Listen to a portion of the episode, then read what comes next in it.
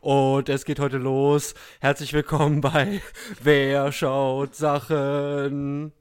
Na, Na, wir. Oh yes, ihr seht, ich bin schon heiß. Ich habe schon mit der passenden Musik eingestimmt, die unverkennbar ist, obwohl ich überhaupt nicht singen oder summen kann. Ja, John Powell wäre stolz auf dich, auf jeden Fall. John Powell. ja, wer das ist und was das alles soll, erklären wir euch gleich. Erstmal sage ich äh, Hallo an alle euch da draußen. Äh, Hallo. hier ist Olli und an meiner Seite ist der äh, bezaubernde, gut aussehende J-Bo. und auch nette. ja, das wird sich zeigen im Laufe dieser Ah, Folge, wie nett ich dann der- bleiben kann. Der Teufel. Du, du bist Oh, der no. Teufel. okay, also, kurz hier Business Talk. Also, Ja, was passiert heute? Diese Kategorie heute könnte unter vielen Namen irgendwie laufen. mhm. Es könnte ein Alles, was knallt sein, weil Action, äh, Pop Action. Mhm. Wir könnten auch tatsächlich machen Filme, die Olli immer gucken kann, wie wir schon mit The Big Short ein grandioses Beispiel hatten, was du Ja, es hat mir Äh. auch schon hervorragend zugesagt, ja. weniger gehasst hast, als es erwartet war. War dem so? Naja, aber Äh. ich meine, also sonderlich geschätzt habe ich es auch nicht. Äh, Naja, du hast ja mit Desinteresse reagiert. Aber naja. ja. Man kann aber auch sagen, dass das heute eine Ollis Revenge-Folge ist. Ba, ba, ba. Ich weiß immer noch nicht, womit ich das verdient habe, aber Also, naja, du hast mir ja meine Sportkategorie geklaut. Annektiert mit Madonna. ich habe eine eigene Äh. Sportkategorie aufgemacht. Ja, ah, so nämlich. Ja, ja, ich mache mein eigenes Königreich. Ich habe Game of Thrones gerade geguckt. Hallo. Äh, ich weiß, wie das funktioniert. Ich bin jetzt auch ein König. Ja, ja, das geht nie gut aus. Und Ähm, eigentlich war das ja als Geschenk für dich gedacht, dass ich dachte, ich bring dir was Sportmäßiges mit aus dem Das Mainstream-Bereich. Das, Das war sagen eigentlich. diese Leute in Game of Thrones auch immer. Ich habe gedacht, ich wollte dir nur ein Geschenk damit. Ich habe das jetzt alles durchschaut. Auf jeden Fall, du hast es halt, ich, also ich muss halt sagen, Respekt für dich, ja, wie Olaf sagen würde, weil Ah, ja.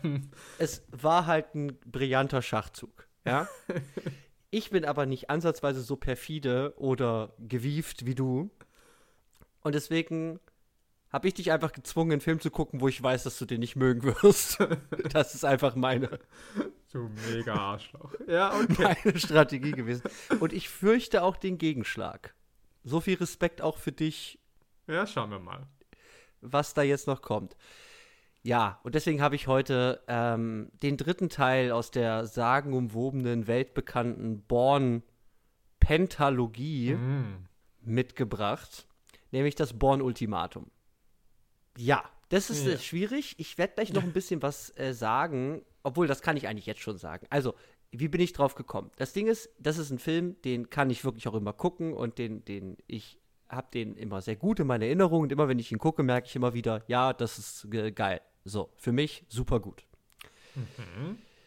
Jetzt warst du eben vor kurzem bei mir zu Hause an Silvester. Und dort hast du dich. Es ist auch dein Verschulden. Ich habe dir mehrmals äh, einen Weg rausgegeben. aber Ja, ich- immer wieder, nein, das machen wir jetzt. Ja, ich habe dann halt auch Ehre, die ich nicht. Also mein Stolz, den ich, den ich nicht aufgeben möchte. Das wird mir halt manchmal zum Verhängnis. Dass ich Ja, sage so, okay, nein, der andere muss nachgeben. Ja, nee, niemals, weil ich mache dann halt Born an, bis du halt schwarz wirst. Also das ist so. Auf jeden Fall haben wir dann Born 1 und 2 geguckt und dadurch habe ich jetzt die hervorragende Plattform geschaffen, dass du endlich den dritten gucken kannst. Und das haben wir beide getan. Und wir steigen gleich tief ein in eine, niemand weiß, was das für eine Diskussion wird, weil wir beide das Gefühl haben, wir wissen gar nicht, was wir dazu sagen sollen. Und wir gucken einfach mal, vielleicht ist das Ding nach 20 Minuten aus. So wie immer. Ja, Podcast. ich glaube nicht daran. Aber vielleicht Ja. nur ganz kurz, warum kann ich damit nichts anfangen? Also, A, ich habe Teil 1 und 2 gesehen und das war schon so weit, dass ich gesagt habe, okay, ich halte es nicht mehr aus. Es war Mhm. einfach too much. Aber also wie manche Leute, die diesen Podcast hören, vielleicht auch wissen, habe ich eine gewisse Aversion ist vielleicht ein strenges Wort, aber meine Bedenken, Hass. wenn es darum geht, äh, Matt, Ekel, Da Matt. Damon auf meinem Bildschirm zu sehen, das geht manchmal gut, das geht aber oft auch schief. Sagen wir es mal so. Es gibt auch Rollen, wo mhm. ich Matt Damon schätze. So ist es nicht. Aber er gehört jetzt nicht gerade zu meinen Lieblingsschauspielern. Und ich habe halt auch Großbruder mit dem Agentenfilm, einfach weil ich dem Agentenfilm meistens grundsätzlich schon mal einfach inhaltlich nicht folgen kann. Also, da sind wir wieder bei deiner Schwäche, also tatsächlich eine mhm. Schwäche äh, in Bezug auf Filme mit, ja, wie soll man das sagen, starker narrativer äh, Fokussierung. Ja, und das Problem ist aber, ich meine, der Agentenfilm hat ja nicht mal unbedingt so eine starke narrative Fokussierung. Also darum mhm. sollte es ja eigentlich gar nicht gehen. Also niemand würde jetzt mhm. sagen, ja, James Bond-Filme, jeder schaut die wegen einem Plot. Ja. Also, ja. also ist jetzt nicht die Nummer eins eigentlich. Aber eigentlich mhm. solltest du gleich den Plot einfach so halt problemlos rezipieren können und dann dich halt auf die Action und was weiß ich was halt einlassen können. Mhm. Naja, ist jedenfalls immer was, was bei Agentenfilmen ein Handicap auf jeden Fall mir gegenüber ist. Okay, mal wieder eine gute Basis für mich, weil heute geht es darum, dir Leid zuzufügen. Bevor wir aber einsteigen und äh, ein, versuchen, einen, äh, ein äh, Messgerät an deine vergangenen Schmerzgefühle in Bezug auf diesen Film hoffentlich äh, äh, nahe zu kommen, kommt jetzt mal wieder ein klassisches Segment dieses Podcasts und es ist Wer sagt, sagt Namen? Heute du. Ich. Ja, also, das Bonn-Ultimatum. An der Re äh, äh, hier, äh, Regie, auf dem Regiestuhl, haben wir einen Wiederkehrer. Es mhm. ist Paul Greengrass. Oh yes. Der ja schon mit News of the World hier in diesem Podcast vertreten war. haben wir damals da schon gesagt, ja. Born-Reihe, Captain Phillips, Flug 93, hat schon Sachen gemacht. So. Dann haben wir an der Kamera Oliver Wood.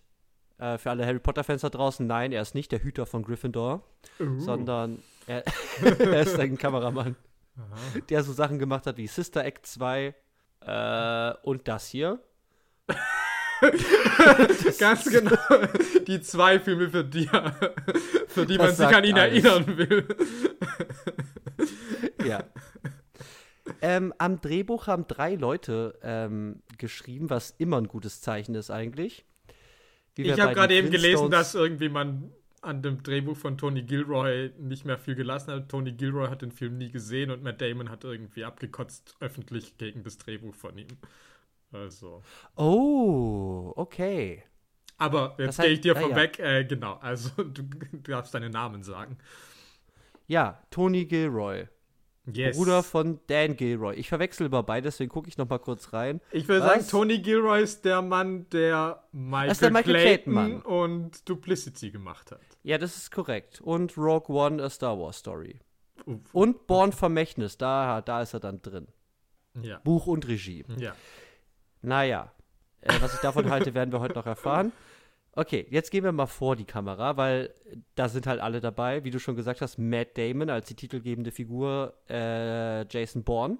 An seiner Seite Julia Stiles, äh, oh. Star aus Orphan First Kill. also, okay, da muss ich jetzt halt sagen, ich hatte immer eine Abneigung gegen Julia Stiles, jetzt habe ich Orphan First Kill gesehen. Auf einmal sage ich so, mein Gott, was? Es ist halt wie eine Erleuchtung eine Offenbarung ist diese Performance sozusagen. Jetzt kann ich sie nicht mehr hassen. Aber man kennt sie natürlich auch aus Hits wie äh, Save the Last Dance oder Mona Lisas Lächeln. Mh, zehn Dinge, die ich an dir hasse. Oh yes. Also sie war mal groß. Und in Dexter ist sie in, in einer großen Staffel, auch, also sie ist eine Staffel lang auch irgendwie mal da gewesen. Hm. Ähm, okay. Zum Beispiel. Dann haben wir so Leute wie ähm, David Strathern, den wir schon in diesen Baseballfilm mit Madonna hatten. Ah, eine Klasse für sich. Natürlich, ja, klar. Ähm, Scott Glenn, den man aus Das Schweigen der Lämmer oder aus der Daredevil-Serie als äh, Stick kennen könnte. Wir haben Albert Finney, bekannt mhm. äh, als äh, Hercule Poirot in Der Tod auf dem Nil. Nee, in. Das ist der andere. Fuck! Mord im Orient Express. Orient Express. Oh, in dem, in dem, in dem Original. Ja, ja. Okay, und natürlich, äh, hab's neulich wieder gesehen in Aaron Brockovich. Oh, yes. Das Geil. Geilste. Äh, weiß auch nicht, ob das so okay ist, aber es ist halt voll geil. Das ähm, ist halt hervorragend. Für alle, die äh, Aaron Brockovich schon lange nicht mehr geschaut haben, schaut mal wieder Aaron oder Brockovich. Nie, ihr werdet es nicht bereuen. Ihr so, falls ihr so Gen Z-Leute seid da draußen, gönnt euch Aaron Brockovich. Euch platzt wahrscheinlich die Hutschnur. Ähm, also es ist ein perfekter Film, so. Ich hab's gesagt. Ich würde es auch sagen. Hm. Ja, dann haben wir natürlich noch Joe und Ellen, hm. die ich halt kenne als die reiche Lady, die eigentlich mal was mit dem Holzbauarbeiter äh, haben wollte aus Wie ein einziger Tag. was halt äh, Monis Albtraumszene, glaube ich, war, als wir das zusammen geguckt haben. ja. Und last but not least, unser Mann in Hollywood für drei Sekunden in diesem Film, fucking Daniel Brühl. Ach, geil, Daniel. Ja. Und da dieses Intro schon viel zu lange dauert, sage ich. Dabei gäbe es ja noch mehr Namen. Edgar Ramirez, John Powell an der Musik, die vorhin schon erkl erklungen ist. Ja, ja ich habe jetzt mal ein bisschen Aber, ausgespart. Ja, ja. Es sind auf jeden Fall Stars, Stars, Stars, Stars, Stars. Das hat auch Oscar-Nominierung auf jeden Fall gehabt in so ähm, Gewinne, drei Gewinne, so. drei Gewinne. Drei Gewinne sogar. Ja. ja. Äh, Ton, Tonschnitt und äh, Kamera? Moment, nee. Nee, äh, Schnitt, Tonschnitt und äh, Ton. Okay. Ja. Also technische Dinge. Ja. Drei Nominierungen, drei davon gewonnen. Okay, hervorragend. Ja, und damit würde ich sagen, das war Wer sagt Namen? Heute du. Heute ich. Das waren jetzt so ein paar Namen. Keine Ahnung, Preise haben es geliebt. Die Leute lieben das. Scheiß auf Rezensionen. Das hat bestimmt auch Plus gemacht. Die Leute lieben Born. Nee, die Rezensionen waren. Ich glaube, das ist der Born-Film, der die besten Rezensionen bekommen hat, grundsätzlich von allen. Auf fünf. IMDb ist der auch hoch, hoch geratet, auch, glaube ich, ne? Das weiß ich nicht, aber das würde mich ich, auch nicht wundern. Und ich guck mal, der hat auf jeden Fall auch eine Menge Asche eingespielt. Also er hat ein Budget von 110 Millionen, hat weltweit 444 Millionen eingespielt. Okay. Also. Ja, 8,0 auf IMDb. Ja, ja, nee. Also das war ein Riesenhit. Also dafür das dritte Teil haben die Leute eigentlich alle gesagt, es wird immer besser. Also. Mhm. Auch selten tatsächlich, ja, vielleicht. Ja, definitiv. Ja, ähm, dann ganz kurz, also ähm, Jannis kann sich schon mal so äh, mental warm machen Uff, für ja. die 90 Sekunden Challenge. Da wir aber hier jetzt den speziellen Fall haben, dass es sich eben um den dritten Teil einer insgesamt fünfteiligen Reihe handelt, also um das äh, Mittelstück, sagen wir mal. Sag ich euch noch mal kurz was, worum geht es eigentlich in der ganzen Born-Reihe, falls ihr da nicht äh, fit seid. Also ähm, es geht um eben den Geheimagenten Jason Bourne, der für die CIA gearbeitet hat und der im ersten Teil bei einem Auftrag ähm, angeschossen wird und sein Gedächtnis verliert. Und je mehr sich an Sachen erinnert und irgendwie komische Sachen in seinem Arm findet, die ihn zu irgendwelchen Schließfächern in Zürich bringen oder so, ähm, kommt er immer mehr dahinter, eben was für eine Agentenvergangenheit er eigentlich hat.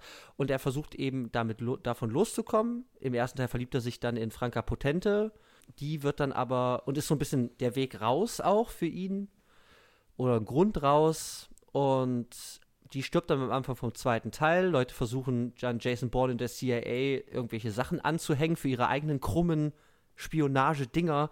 Und er gerät praktisch immer so ins Fadenkreuz von so höheren Mächten, obwohl er eigentlich nur rausfinden will, was er in seiner Vergangenheit so als Agent so gemacht hat, für was er verantwortlich war und wer er eigentlich ist. Und da steigen wir jetzt eben eigentlich im dritten weiter ein. so, würde hm. ich sagen. Ja. Und ja, dann würde ich sagen, weiß nicht, habe ich was Wichtiges vergessen? Keine Ahnung. Okay, gut. ich muss halt sagen, ich habe schon wieder, vor allem von diesem zweiten Teil, einfach 95% dessen vergessen, was ich da gesehen habe vor drei Monaten. Und äh, vom ja. ersten ist halt auch nicht so viel hängen geblieben. Aber noch ein also, bisschen also, mehr. Das muss ich ja. halt schon mal vorwegnehmen, weil das ist halt auch schon mal ein Problem, auf jeden Fall, das ich halt habe. Ja. Ja. Da schauen wir einfach mal. Wird schon passen. Ich hoffe, du hast gelitten. Gelitten! So. Äh, damit kommen wir jetzt zur 90 Sekunden Challenge mit Janis. Ja, da habe ich nochmal gelitten, nämlich als ich versucht habe vorzubereiten, worum es da geht, in dem, was ich da gesehen habe. Also, ich habe mir da jetzt was zusammengebaut mit allen Hilfsmitteln, ja. die ich irgendwie finden konnte. Und jetzt schauen wir mal, was da, was da rauskommt. Ja, nice. Uh, ja, insofern. Bist du bereit? Yes. Dann geht es los in 3, 2, 1. Fass zusammen. Also, Jason Bourne, der unter Amnesie leitende ehemalige CIA-Agent, ist weiterhin auf der Suche nach Informationen über sein früheres Leben und wird auf einen Journalisten aufmerksam, der über Bourne berichtet. Gleichermaßen bekommt die CIA, genauer gesagt deren Deputy Director Noah Vosen, mit, dass der mhm. Journalist durch einen Informanten Kenntnisse über das geheime Projekt Blackbriar erhalten hat. Bei diesem Projekt handelt es sich um illegale Geheimoperationen und Attentate, die von zu reinen Tötungsmaschinen ausgebildeten Agenten begangen werden. Vosen lässt den Journalisten umbringen, Born entkommt aber dem auch auf ihn angesetzten Todesschützen. Bourne macht sich auf die Suche nach dem Informanten. Die CIA sendet ebenfalls einen Agenten aus, der sowohl den Informanten als auch Bourne unschädlich machen soll. Der Agent tötet den Informanten mittels einer Bombe, stirbt aber selbst in einem Kampf mit Bourne. Bourne findet über die Hinterlassenschaften des Informanten die Adresse der CIA-Antiterrorbehörde. Bourne bricht in Vosens Büro ein und stiehlt dort Unterlagen über Blackbriar. Dank der hm. ihm wohlgesonnenen CIA-Einsatzleiterin Pamela Landy findet Bourne das Ausbildungszentrum, in dem er trainiert wurde, und trifft dort auf Dr. Albert Hirsch, den psychologischen Leiter des Projekts, der ihm enthüllt, dass Bourne freiwillig in das Programm eingetreten ist und mhm. Bourne beginnt sich an Teile seiner Vergangenheit zu erinnern. Er verzichtet darauf, Hirsch umzubringen, da er nicht möchte, dass dieser seiner rechtmäßigen Strafe entgeht. Bourne flieht vor einen auf ihn angesetzten Killer und vor Vosen auf das Dach des Gebäudes und entkommt dadurch, dass er sich in den Fluss stürzt. Aus einer Nachrichtensendung erfahren wir, dass die Verantwortlichen für Blackbriar verhaftet wurden und dass Bournes Leiche im Fluss nicht gefunden werden konnte. Er hat den Sturz ins Wasser also überlebt. Ah, okay, drei Sekunden gebrochen. aber naja, Gott. Dafür, ah, wie Born schwer mir das auch gefallen ist, ist schon okay für mich. Es ist in Ordnung. Aber Born hat dich besiegt. Ja, natürlich. Der erste Gewinn dieses Tages für mich. das kommt noch öfter. Ja, warten wir mal ab. Okay, aber gut. Okay. So viel dazu. Genau. Kurz noch ein paar Nachträge. Ja. Also das Ganze basiert auf ähm, einer Buchreihe von hm. Robert Ludlum. Mhm, ja. Und genau, weil du es gerade gesagt hast, was ich noch nicht gesagt habe, das Ding ist, ähm, worum es in dem Born-Film immer ganz viel geht, sind so Agentenprogramme. Und was eben so ein Problem ist, wo es dann eben auch zum Beispiel im Born-Vermächtnis dann auch drum geht, ist, dass eben Jason Bourne Ausbildungsprogramm oder Agentenprogramm, für, für das er gearbeitet hat, äh, hieß äh, Treadstone.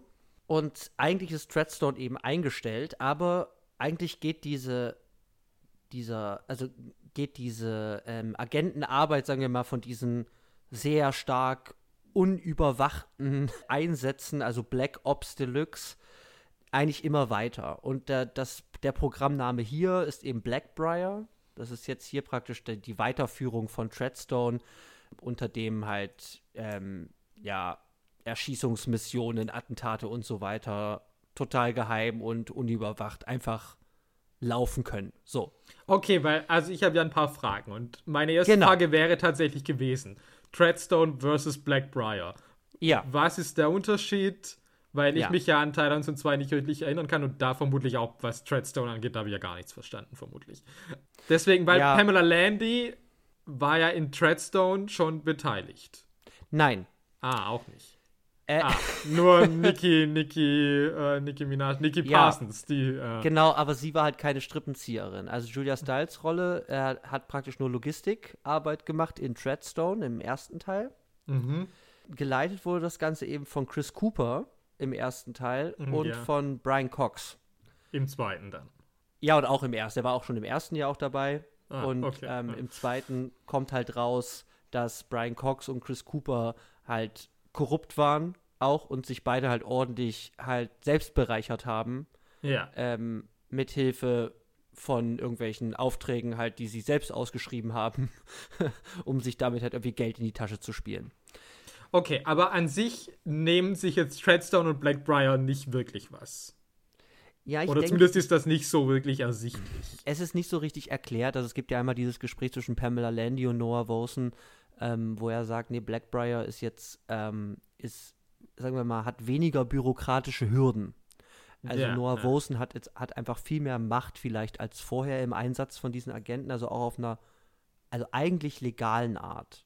Es gibt ja am Ende dann doch diese Leaks durch Pamela Landy und das wird ja auch dann Konsequenzen nach sich ziehen. Das heißt, so legal ist es nicht, aber. Nee, ich glaube, ähm, es ist gar nicht legal, aber es ja, weiß aber, halt niemand. Aber Carte Blanche haben die irgendwie halt mehr gekriegt, aber es ist auch irgendwie schwierig einzusehen. Aber grundsätzlich sind es beides Programme, ähm, die eben die ähm, Ausbildung und den Einsatz von solchen Superagenten mit extremen Fähigkeiten und sehr geringer, sagen wir mal, demokratischer, parlamentarischer Überwachung einfach äh, eingesetzt werden können. Ja, klar. Ich meine, das ist ja auch in diesem Film ja ständig so, dass du einfach, ich meine, Noah Wilson kann ständig sagen, okay, ja, lass die umbringen. Und dann sagen alle so, ja, alles klar, lass die umbringen. Ähm, ja, ja. Also, das kann der einfach on the spot ja entscheiden. Das kann Also- der einfach on the spot, der erklärt So. Leute zu Staatsfeinden und ist irgendwie niemandem Rechenschaft schuldig. Ja, So, so scheint es zumindest, ja. Mhm. ja, ja. Okay. Ja, war mir nur nicht so ganz klar, was, was der Unterschied ist. Aber okay, man hat einfach nur, weil man halt Treadstone eigentlich im zweiten zerschlagen hat, hat man halt eigentlich was Neues gebraucht.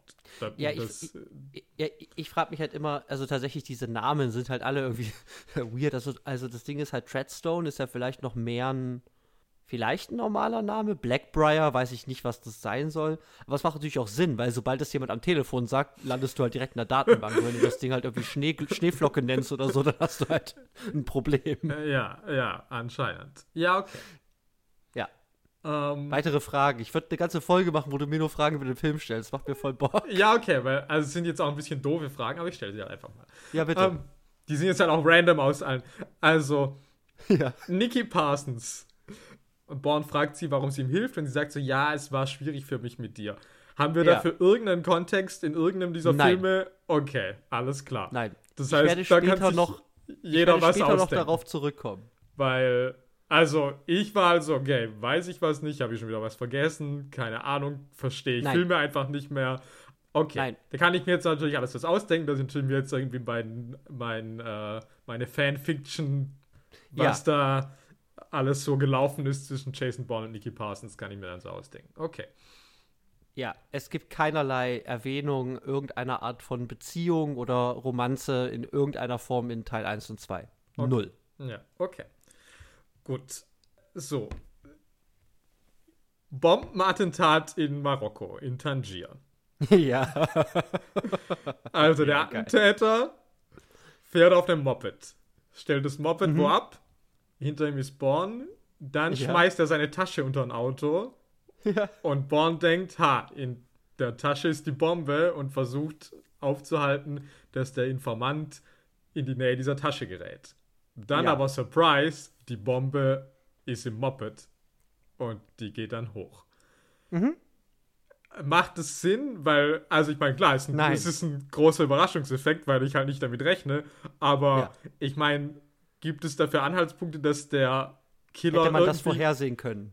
ja, also hat der Ja. Killer einen Grund, dass er denkt, hey, ich werde verfolgt, jetzt sollte ich mal lieber ein Ablenkungsmanöver machen und dann wird vermutlich das Auto da stehen bleiben, wo das Moped ist. Ah. Also, okay. Ja, aber, es geht ein bisschen, also das ist wirklich so ein Punkt, weil es geht ein bisschen ein Punkt, auf den ich später noch eingehen will und das ist halt die, es sind, es ist eigentlich super unlogisch und es hat, es ist eigentlich ein super, ich nenne es mal Plothole, ja, so, es ist einfach, es ist super, äh, sagen wir mal brüchig, aber du kannst es dir halt immer wieder erklären, wenn du nach einer äh, Erklärung dafür suchst, ist es wirklich geplant, ist das wirklich so machbar, dass du sagen kannst, ja klar, weil diese Agenten sind halt krass.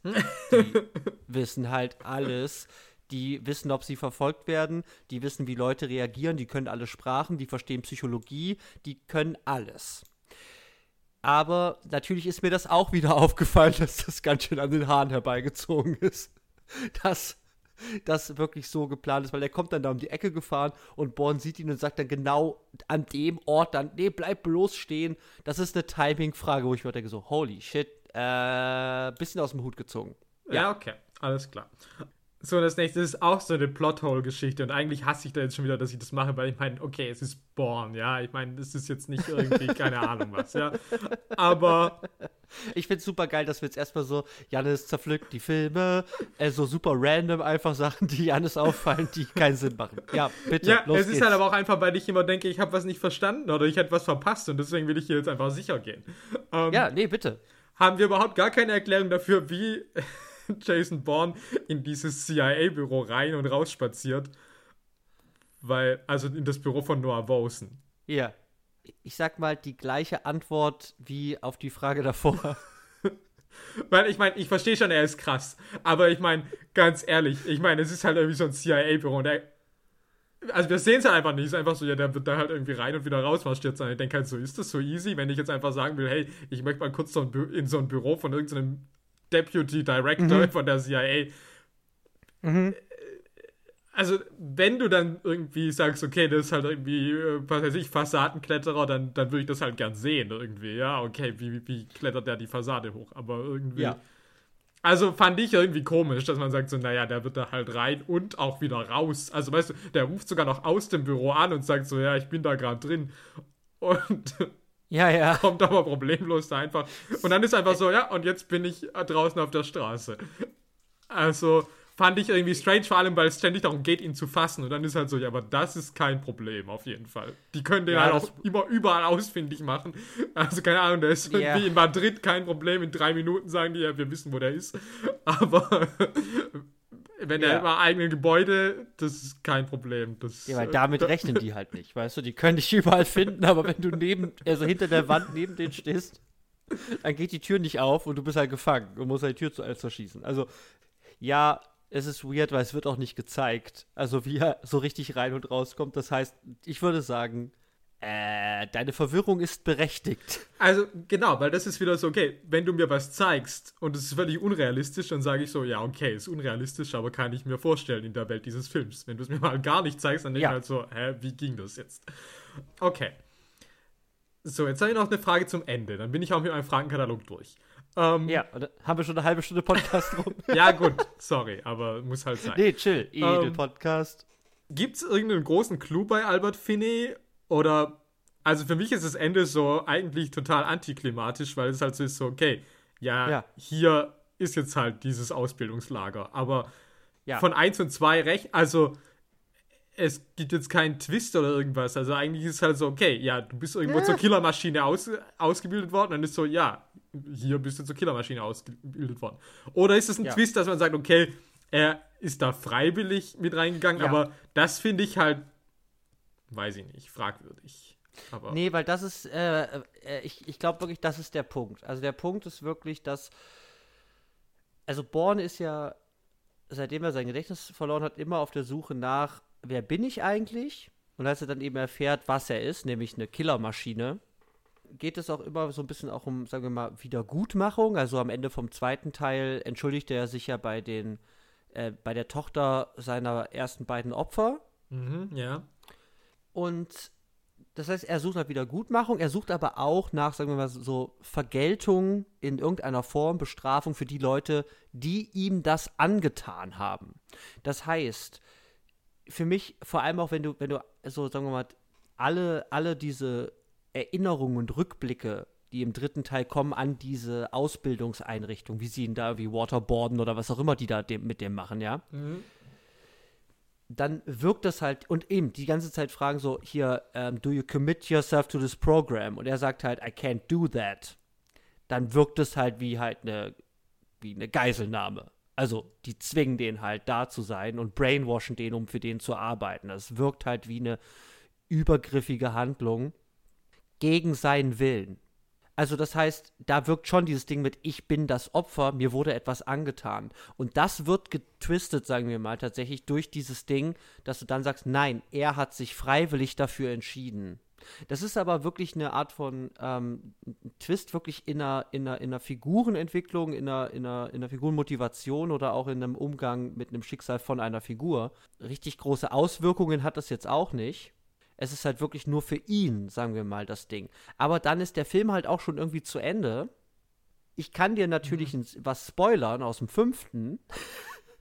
Nee, nee, ich will ja jetzt einfach nur wissen, was erstmal. Okay. Ich meine, ich bin ja so weit, wie ich bin und ich muss das jetzt genau, also dieser dritte ich meine, Teil würde ich, Film also ich würde sagen, dass, genau, ich würde sagen, die große Krux ist wirklich zu sagen, nein, du bist kein Opfer, sondern du hast dich bewusst dazu entschieden, das zu werden.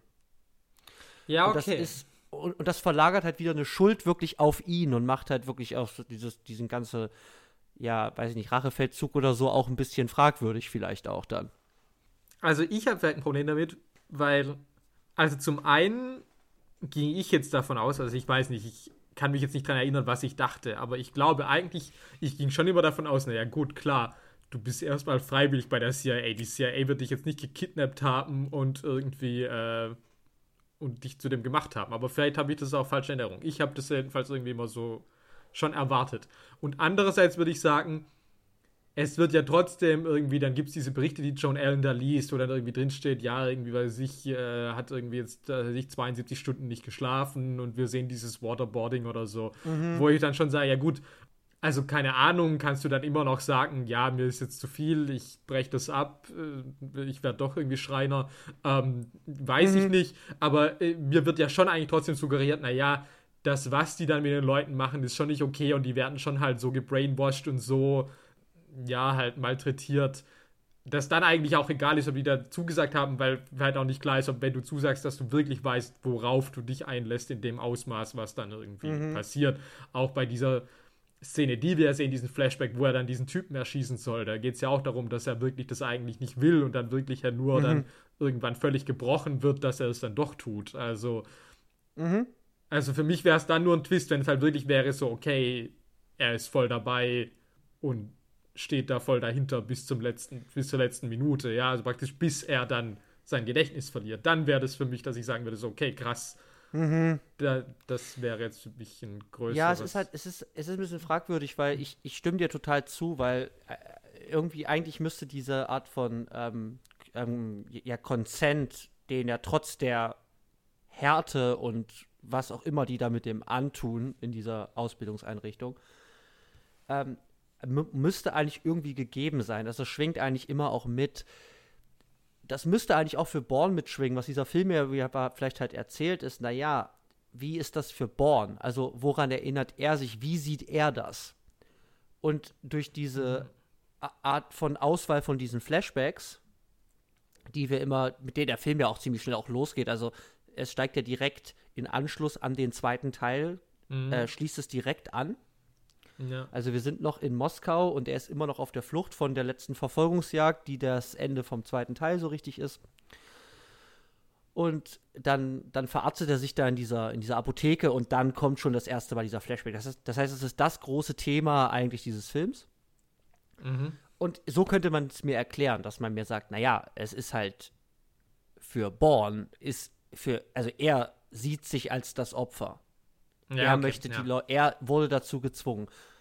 Ich meine, der könnte auch sehen, naja, wie bin ich da gelandet und habe ich so, aber so scheint es nicht zu sein. Also so mhm. zumindest, es ist ein bisschen platt vielleicht und, und so, aber so könnte ich es mir zumindest aus einer Figur heraus irgendwie erklären. Ich habe es tatsächlich nie hinterfragt, weil ich wahrscheinlich einfach die, die klare Message dieser, dieser Flashbacks, diese Erinnerung an diese Forschung, äh, diese Ausbildungseinrichtung einfach gekauft habe und gesagt, ja, dem wurde halt Leid angetan. Deswegen, los, find mal raus, was das für Leute sind. Hol dir die. So. Hm, ja, okay. Hm. Ja, gut. Mhm. Ja. Damit äh, sind all meine Fragen beantwortet. Danke dir. Okay. Du bist wunschlos glücklich? Absolut. Okay. Dann steigen wir doch jetzt mal ein in eine thematische Diskussion oder, was heißt schon Diskussion? Also etwas, was mir, ich würde eher sagen, hier muss man, glaube ich, erstmal über Sachen reden, die einem auffallen.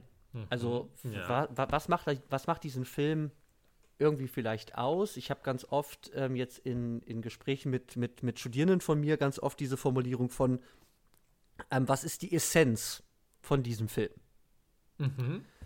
Und was mir da erstmal auffällt, ist, dass dieser Film für mich eine sehr, sehr spannende oder, oder erstmal auffällige Makrostruktur aufweist die ich erstmal so zusammenfassen würde, ganz kurz. Und da kann man drüber reden. Aber ich würde es erstmal so vorschlagen. Dieser Film startet eben mit einem direkten Anschluss an den zweiten Teil in Moskau. Mhm, ja, in Medias Res, absolut. Oh, yes. Und dann, naja, da ist er noch kurz bei Daniel Brühl und so. Hier, deine Schwester wurde umgebracht und ja, aber ich weiß, welche Leute das waren. Ich hol mir die. Und dann sind wir doch eigentlich schon direkt bei Simon Ross, dem Reporter. Der trifft sich mit seiner Quelle.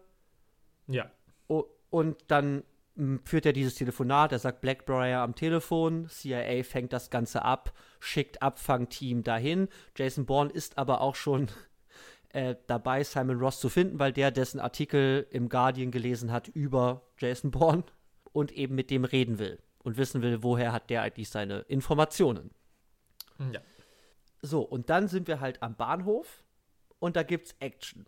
Also ich nenne es mal Agenterei. So, da wird rumagentet. Mhm, ja. Wir reden noch über den Bahnhof noch genauer, aber erstmal, da liegt ein großer Fokus auf Agenten-Action. Ja, Überwachungskameras, Abfangteams, Prügeleien, bind dir die Schuhe zu, in 3, 2, 1 Sekunden gehst du nach rechts und so weiter. Also so, so Agentenspielerei. Und ich würde sagen, dieser Film teilt sich in drei große, ich nenne es mal Agentenspielerei Action-Blöcke auf. Nämlich Bahnhof in London, mhm. äh, Verfolgungsjagd durch die Stadt in Marokko und New York. Mhm. Und diese drei Blöcke sind sehr lang, in Anführungszeichen. Die sind sehr, sehr lang. Die sind an sich sowas wie so kleine, ich nenne es mal so ein bisschen so Kabinettstückchen, habe ich so das Gefühl. Also da passiert narrativ ein bisschen was, aber der Fokus liegt tatsächlich, habe ich immer das Gefühl, auf einer Action, auf einer Verfolgung. Da ist immer viel in Bewegung. Also Leute laufen anderen Leuten hinterher oder versuchen Leute zu kriegen. Und diese ich nenne es mal wirklich Verfolgungsjagden. Also auch wenn der Bahnhof per se keine Verfolgungsjagd ist, gibt es schon so eine Art von Verfolgung, verfolgt werden. Es sind schon, also klar, auch da, ich meine, die wollen ja, also mhm. zuerst sind die ja erstmal nur hinter Born und dem, und dem Reporter hinterher. Mhm. Und dann, klar, dann kommt halt, okay, bring die um. Und ja. dann ist aber auch wieder, und dann verfolgt Born den Killer, bis der dann irgendwie in die U-Bahn verschwindet. Also, mhm. da ist schon immer irgendjemand hinter irgendjemandem her. Ja, ich glaube, Verfolgung ist wirklich ein großer Punkt. Also auch in den anderen Born-Filmen tatsächlich. Und dann gibt es eben zwischen diesen drei Blöcken immer kürzere, so, ich nenne es mal so Ruhepausen. Äh, wo es kurze Gespräche gibt, weiß nicht, Pamela Landy spricht mit Noah Wilson und erfährt, da, er ist voll der mächtige Arsch und er gibt einfach Tötungsbefehle und so.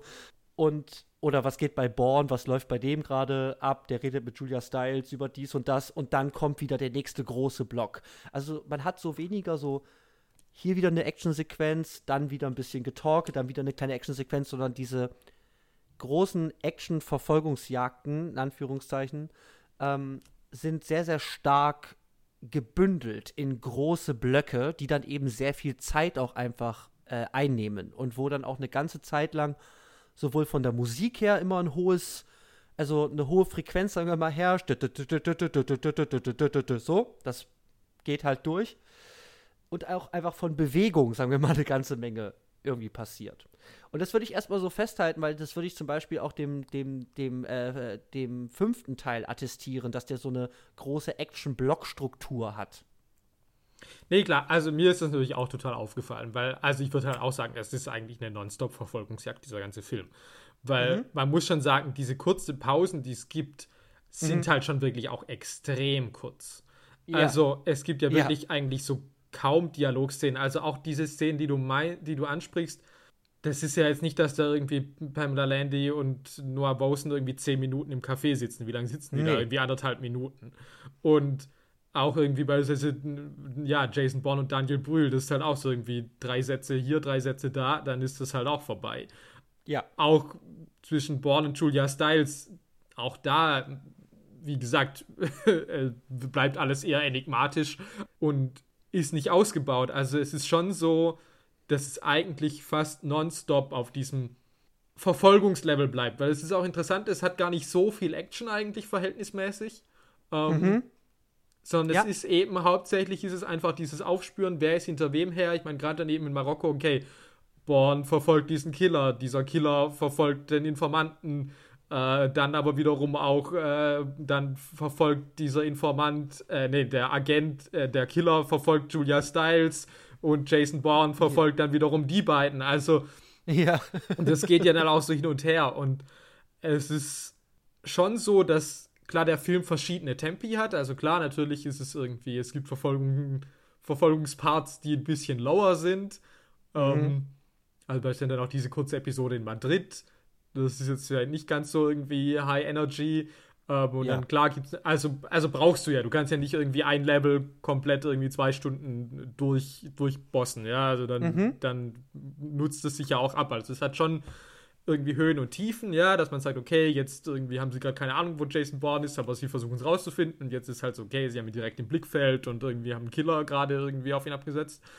Aber es hat wirklich keine so richtig längeren Ruhephasen, wie das jetzt beispielsweise im ersten noch so total der ja. Fall ist, ja, wo du sagst, okay, jetzt hast du diese Love Story, du hast irgendwie diese Szenen zwischen ja. Jason Bourne und Franka Potente oder auch diese ganze Autofahrt, das ist zwar ja schon, dass da irgendwie plotmäßig das ist noch schon okay, wer bist du eigentlich, was ist irgendwie, ja, geht ab, du hast irgendwie Amnesie, aber da ist kein ja. Gefährdungspotenzial jetzt irgendwie in akutem Maß jetzt so durchgehend da. Und mhm. hier ist es schon wirklich eigentlich fast, fast von vorne bis hinten, weil ich meine, eigentlich ist ja auch wirklich fast von vorne bis hinten, dass eben Noah Wosen Jason Bourne finden und umbringen lassen will. Das ist mhm. ja praktisch bis zur vorletzten Minute noch so. Ja, ich glaube, also ich glaube, das ist wirklich ein. Also, ich, ich finde schon richtig, also es, es wäre natürlich zu platt zu sagen, es geht irgendwie pure Action, weil ich würde auch sagen, die Action ist wirklich hier, ähm, naja, es explodiert mal ein Auto. Ähm, ich habe schon mehr random Tote in Actionfilmen gesehen. Also so Bodycount-mäßig als hier. Es gibt ja schon Action, klar. Ich meine, Jason Bourne verprügelt dann irgendwie Leute oder so, das gibt's ja schon. Aber mhm. Aber es ist halt schon punktuiert und wie gesagt, ich würde schon sagen, vieles ist halt Verfolgungsjagd, wo eigentlich ja keine Action in dem Sinne ist. Also diese ganzen Marokko-Sache ist ja auch dann eigentlich die erste Action, die dann passiert. Ich meine, klar, du hast einmal mhm. die Explosion, aber das ist ja nur praktisch explodiert und dann ist es halt vorbei. Und dann hast du halt diesen Kampf dann wirklich Mann gegen Mann zwischen den beiden da in der Wohnung. Aber davor geht es ja wahrscheinlich irgendwie eine Viertelstunde oder so Mhm. Und ja, gut, okay, klar, Autofahrten, Verfolgungs dann irgendwie, keine Ahnung, damit, dann ist ja dann irgendwie auch noch die Polizei hinter Jason Bourne her und so. Aber, mhm. also ist immer die Frage, wie definiert man Action? Ich weiß es nicht, aber ich würde schon sagen, es ist auf jeden Fall eine andere Form von Action, wie das ich jetzt sage. Klassischerweise denke ich natürlich irgendwie an Prügeleien, Schießereien und ja. Das gibt es halt, wie gesagt, punktuell, aber jetzt nicht durchgehend, aber es ist durchgehend halt durch diese Verfolgungsjagden immer trotzdem so ein so ein, so ein Tempo-Level da und das eben nicht narrationsbasiert mhm. ist und auch nicht dialogbasiert, sondern halt eben auf Aktionen, die passieren. Ähm, es, es gibt für den äh, für so manche Beispiele im äh, frühen Film, also so um die Jahrhundertwende 1900 rum, gibt es so eine Genrebezeichnung äh, für den äh, Chase-Film. Ja, ja. Und da ist, sagen wir mal, halt ähm, The Thrill of the Chase, was eben in so frühen Filmen auch gerne mal so Comedy-mäßig äh, halt ist, ja, also so ein Koch oder so verfolgt einen Hund, der ihm was aus der Küche geklaut hat und dann fällt er halt hin und der Hund springt über den Zaun, der Koch rennt dagegen oder so. so solche Sachen, aber da ist mhm. eben dieses Grundszenario, was du hier eben hast, eben angelegt.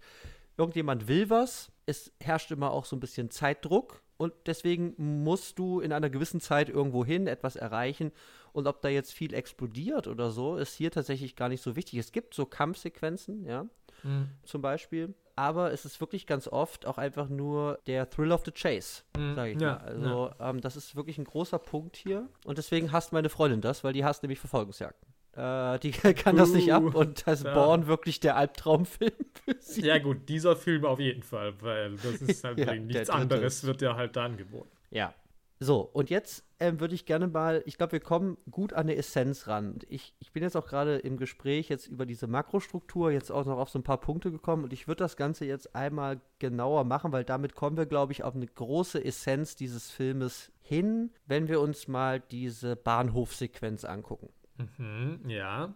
Wie geht das denn los? Also, Simon Ross, Reporter, sagt Blackbriar am Telefon und dann wird das abgefangen und schon schaltet sich irgendwo in der CIA, erst in der, äh, im, im, im, Büro in London und dann eben irgendwie Hauptzentrale da New York, wo Noah Vosen sitzt, geht dann, sagen wir mal, der Trubel los. Erstmal. Also es baut sich so langsam auf. Ja? Die sagen, okay, wir haben hier dieses Wort, wer hat das gesagt, wie können wir den verhören und so weiter. Ja. Und ja auch gleich, das woher heißt, hat der die Information? Wer ist seine Quelle? Genau, genau. Das ist erstmal wichtig, woher hat die Information? Wir wollen irgendwie Infos beschaffen. Wir äh, stellen einen Auftragskiller schon mal äh, auf, auf Standby in der Nähe. Also es werden so Schritte getan. So, also da braut sich was zusammen, ja? Das heißt, da wird erstmal so eine Art von, okay, hier, hier passiert jetzt was, das läuft auf irgendwas hinaus. So. Derweil ist aber Jason Bourne äh, schon im Zug unterwegs, liest diesen Artikel von Paris nach London. Das heißt, wir haben so, wir, wir, haben, da geht eigentlich schon, sagen wir mal, diese Verfolgungsjagd los, aber sagen wir mal mit einer geringeren Dringlichkeit. Mhm. So, so gefühlt, weil es baut sich alles erst auf. Es ist nicht klar zu sehen, was wird jetzt passieren, nur, okay, da wird irgendwas passieren. Der mhm. Typ ist in London, CIA will in London den fassen, müssen da Leute hinschicken vor Ort. Jason Bourne ist gerade auf dem Weg nach London. So. Ja. Und neben so einem eben einer, sagen wir mal, ich nenne es mal so eine Art von Spannungsdramaturgie. Also bauen das langsam auf und dann gibt es so große Highlights. Born kommt dann, trifft sich mit dem, dann kommen die anderen Agenten. Das sind, hat so Spannungskurven, sagen wir mal, die das so durchlaufen.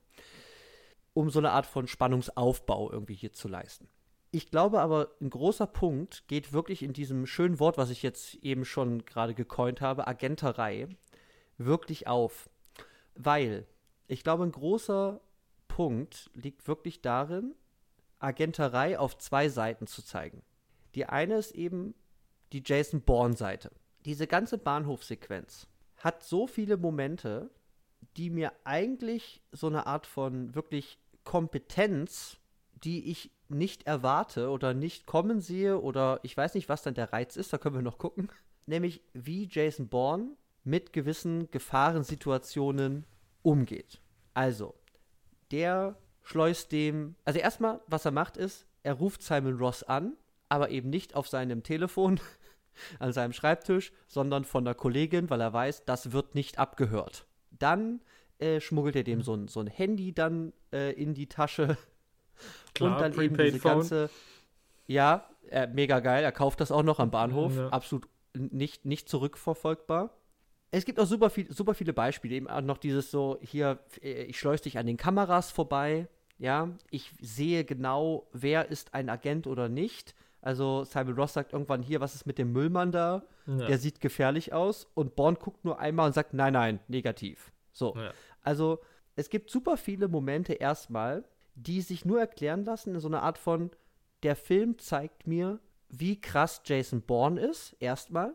Und zweitens greift es so eine Art von, ja, unbekannter Welt der Spionage so ein bisschen auf und greift sich da so Sensationen. Guck mal, was diese Leute oder hier eben Jason Bourne als ein Edelagent, was der so alles kann, wie viel klüger er ist als die anderen und was für Tricks er alles drauf hat. Ja.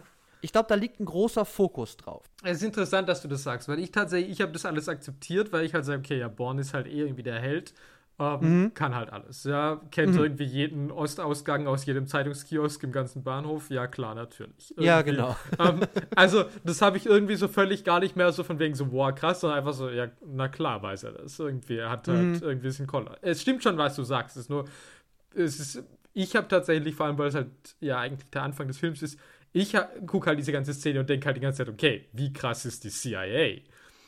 Ja. Weil ich halt sage so, okay, ja irgendwie der Typ erwähnt das in dem Telefonat und auf einmal so ding, ding, yeah. ding, ding, ding, okay, alles klar, hier sind irgendwie 20 Mann, sind nur damit beschäftigt, so, okay, was ist das für ein Mann und irgendwie, und dann geht es halt sofort so, okay, ich brauche irgendwie diese, diese Telefonleitung. Ich brauche ja. irgendwie kurz mal alle Überwachungsvideos aus diesem Bahnhof. Klar, kein Problem. Zack, zack, zack, zack, ja. zack. Äh, hier hast du es. Ja? Ich meine, natürlich werden die oft genug von Jason Bourne ausgebotet, wenn, also klar, mit diesen Telefonleitungen und so. Aber erstmal, dass sie überhaupt die Möglichkeit haben, zu sagen, so, ja klar, kein Problem. Ja. Wir sind in New York, kostet uns gar nichts, äh, alles im Computer drin. Und halt auch, ja. dass die halt, weil es ist ja noch die Anfangsszene, dass die halt auch einfach sagen können, ja gut, brauch halt mal einen Killer schon mal irgendwie da äh, auf Standby. Und ja auch, ja. wie viele Leute da auch. Also erstmal das auch, wie viele Leute die schon vor Ort am Bahnhof überhaupt haben. Ja, das ist ja auch nicht nur der eine Killer, sondern ja irgendwie auch nochmal zehn Mann irgendwie die halt um mhm. diesen ganzen Bahnhof irgendwie positioniert sind und mal da und mal dort sind. Und dann ja auch ja. einfach, dass du halt sagst, okay, ja klar, kein Problem, wir lassen halt einen Zivilisten auf einem völlig überfüllten Bahnhof mitten am Tag halt einfach in den Kopf schießen. Ja. Easy. Genau. Also das ist, was in dieser Sequenz für mich viel krasser war. Obwohl ah, ja, das, okay, was Jason Bourne, klar, das ist schon auch, wie gesagt, auch klar irgendwie 3, 2, 1 dann Schuhe binden, weil dann drehen die sich um. Also ich meine, klar, das ja. kann ich natürlich auch nicht hinterfragen, weil ist, ja gut, ist halt übermenschlich. Aber das bin ich halt von dem, von dem Helden eher irgendwie auch, das kaufe ich halt sofort. Und bei dem anderen war ich so, okay, wow, was geht bei euch, mhm. Leute? Ja, weil das ist nämlich die zweite Ebene. Also es ist eben nicht nur Born, sondern es ist eben auch, sagen wir mal, die CIA. Und da sind wir eben auch in diesem, ich nenne es mal Operationsraum. Also hm, diese, ja diese Basis, sagen wir mal, in, in, in, in New York. Und da sind schon super viele Punkte, die du gerade angesprochen hast, die für mich da eben auch total wichtig sind. Also worauf legt dieser Film, sagen wir mal, Wert, mir das zu zeigen? Und er zeigt mir eben, wie schnell das wirklich geht. Also egal wo auf der Welt, irgendwo, du sagst ein falsches Wort und innerhalb von zwei Stunden ist so ein ähm, Abhol-Killer-Kommando halt vor deiner Tür. So. Super professionell. Und das wird alles aus so einem kleinen Raum irgendwo von, von so einem Büro aus irgendwo entschieden. Was ja auch total absurd ist. Es ist eben nicht mehr in so einer klassischen ähm, Kampf- oder Kriegsvorstellung. Irgendwie, ja, zwei Leute treffen sich irgendwo, so wie in Troja oder so, ja, Hektor gegen Achilles und die, die, die, äh, die kämpfen das irgendwie aus. Nee, es ist alles irgendwie viel abstrakter und deswegen, ich finde diese, die, diese Zeitabstände, die da irgendwie halt mir erzählt werden, ähm, machen so ein extrem krasses Bedrohungsszenario wirklich irgendwie auf. Und es, es, es zeigt wirklich eine ganze Menge einfach so äh, vor. Es präsentiert einfach so Sachen. So, schau mal, wie das funktionieren kann. Guck mal, wie gruselig sowas ist und sein kann. Ich glaube, das ist ein großer Reizpunkt und da spielt, glaube ich, alles mit rein, was mir zeigt, wie krass diese CIA organisiert ist, wie professionell die sind. Also Simon Ross kommt aus seinem aus dem Bürogebäude von The Guardian raus. Er geht zum Taxi und dann hast du so ein Richtmikrofon an so einem Motorrad, hält da drauf und in diesem Büro in New York halten alle die Luft an, weil sie genau wissen, jetzt ist der Moment, wir warten genau, der geht zum Taxi, wir warten drauf, der sagt den Zielort und weiter geht's. Also es wirkt auch alles so getaktet und total professionell. Hm. Ich glaube, das ist eben auch super wichtig als erstmal, also als ein Bedrohungsszenario, als ein Gegner, so, der sehr, sehr kompetent erscheint. Aber weil Born halt auch in der Lage ist, die zu besiegen, sagen wir mal, also er kriegt Simon Ross an den Kameras vorbei, wenn der nicht Panik kriegen würde und vom Weg abweichen würde. Ja was nochmal Born umso krasser ja wirken lässt. Und ich meine, was sagt Pamela, Pamela Landy das erste Mal, wenn sie da reinkommt, sagt, okay Leute, was, wie, wieso äh, sind hier die Sachen on hold? Schickt die mal los. Das ist der krasseste Typ, den ihr jemals verfolgt habt. Also solche Sachen immer, wo ich sage, ah ja, krass, Jason Bourne ist nicht irgendwer, sondern er ist wirklich der Agent, den es zu fassen gibt. So. Und das Spannende ist eben, dass in so einer Szene durch so viele kleine Details, ich denke noch mal gerade so in der New York-Szene, da ähm, in, der, in der New York-Verfolgungsjagd, da ist ähm, Jason Bourne, hat gleich einen Unfall mit seinem Auto. Er, er crasht irgendwo gegen. Und dann gibt es eine ganz kurze Einstellung, wie er sich zur Seite auf den Beifahrersitz rüberlehnt und seinen Arm im Beifahrersitz Anschnallgurt verhakt. Kurz vorm Aufprall. Und diese kurze Sequenz ist auch so ein Ding, das lässt sich super oft sehen, so vom Grundgestus her. Einfach nur, okay, es gibt eine gefährliche Situation und wir zeigen noch mal ganz kurz, Jason Bourne weiß, was zu tun ist. Ich hätte nicht dran gedacht, mich noch da drüben zu verkeilen. Da hätte gesagt, ah, scheiße, Unfall, ah! So hätte ich wahrscheinlich reagiert. Aber Bourne weiß, was zu tun ist. Und viele Einstellungen lassen sich wirklich mit diesem Gestus erklären, mir zu zeigen, Jason Bourne ist aus einer anderen Welt der hat seinen eigenen Umgang mit Situationen und das ist eben etwas Besonderes, was wir hier vorzeigen können, was ihr sonst nirgendwo zu sehen kriegt. Und ich glaube, das ist ein großer Reizpunkt dieses äh, speziellen Sensationskinos hier. Mhm. So, jetzt habe ich ganz viel monologisiert, aber nein, das ist so, glaube ich, erstmal ganz groß die Essenz und diese anderen drei großen Verfolgungsszenen funktionieren ähnlich.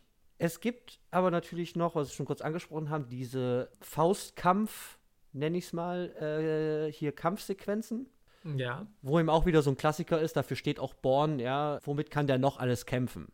Hier kämpft er gegen einen Typen mit einem Buch zum Beispiel. Also, das ist ganz oft so ein Running Gag, auch im zweiten Teil. Wer bekämpft dich mit einer Zeitung und du hast ein Messer, ist halt Jason Bourne, weil er kann mit allem kämpfen. Ich finde aber auch diese, diese Handgemenge, die finde ich sehr krass, weil die wirklich sehr, sehr schnell sind. Also alle Bewegungen, die da passieren, also wenn Simon Roster in diesem Gang da steht und Jason Bourne kommt um die Ecke, dann machst du so pam, pam, pam, pam und dann ist Kollege schon auf dem Boden. Das hat eine sehr, sehr hohe Geschwindigkeit und auch im Sound eine extreme Knackigkeit, nenne ich es mal. Mhm. Ähm, ich weiß nicht, wie ist, ist, dir das irgendwie besonders aufgefallen oder sagst du, ist halt, ge, ist halt Geknalle? Naja, ich habe ja mit der Action halt eben große Probleme in diesem Film. Okay, ähm, und jetzt kommen wir doch da mal dazu. Was ist dein großes Problem? Naja, es ist halt eigentlich die, also es ist die Grundästhetik dieses Films schon mal, die mir nicht zusagt. Aber also ja, was die Kamera und was der Schnitt in diesem Film machen, ist halt mein Albtraum. Und ich sehe ein, dass das mit Sicherheit technisch hochwertig ist. Aber also erstmal mhm. ist halt, es äh, gibt halt hier sozusagen die sogenannte Shaky Cam. Also die Kamera ist halt ständig in Bewegung. Ja, egal, Die- auch im Gespräch mit Daniel Brühl oder so. halt Genau, also, ja. also diese Kamera ist in diesen ganzen zwei Stunden, ist, die, steht die nie auf dem Stativ. Die ist Nein. immer halt irgendwie, wackelt die ein bisschen nach links, ein bisschen nach rechts. Wir schwenken mal dahin, wir schwenken mal dorthin, dann zoomen Zoomt wir mal ein bisschen, zoomen rein und raus. Ja. So, das ist schon mal erstmal was, das ist jetzt nicht mein ästhetisches Grund, also mich macht das jetzt nicht so sonderlich an. Mhm. Aber okay, ja, kann man machen, ja. Und über weite Strecken finde ich es nicht toll, aber es stört mich jetzt auch nicht so sehr. Mhm. Aber in den Action-Sequenzen, also in den wirklich Action-Sequenzen sozusagen, Ja. kommt dann halt noch dazu, dass es dann halt auch noch extrem schnell geschnitten ist. Ja. Und das ist wirklich halt so staccato-artig, wie irgendwie diese Schnittwechsel sind. Und das führt halt wirklich dann dazu, dass dadurch, dass sich die Kamera halt auch noch bewegt, ich irgendwann einfach sage, okay, ich finde es körperlich anstrengend, dem zuzugucken, wirklich. Okay. Ähm, und vers zu versuchen, dem zu folgen. Und ich muss auch wirklich sagen, mein Hirn, vielleicht bin ich alt, vielleicht bin ich dumm, aber ich kam irgendwann auch wirklich nicht mehr mit und sage einfach so, boah, Leute, irgendwie, stell die Kamera irgendwo hin, zeig mir das, zeig mir eine geile Kampfchoreografie, alles klar, weil wahrscheinlich ist es High Class, was die machen, aber ich check halt gar nichts mehr. Ich bin einfach nur so, okay, wer, was, wie, wo.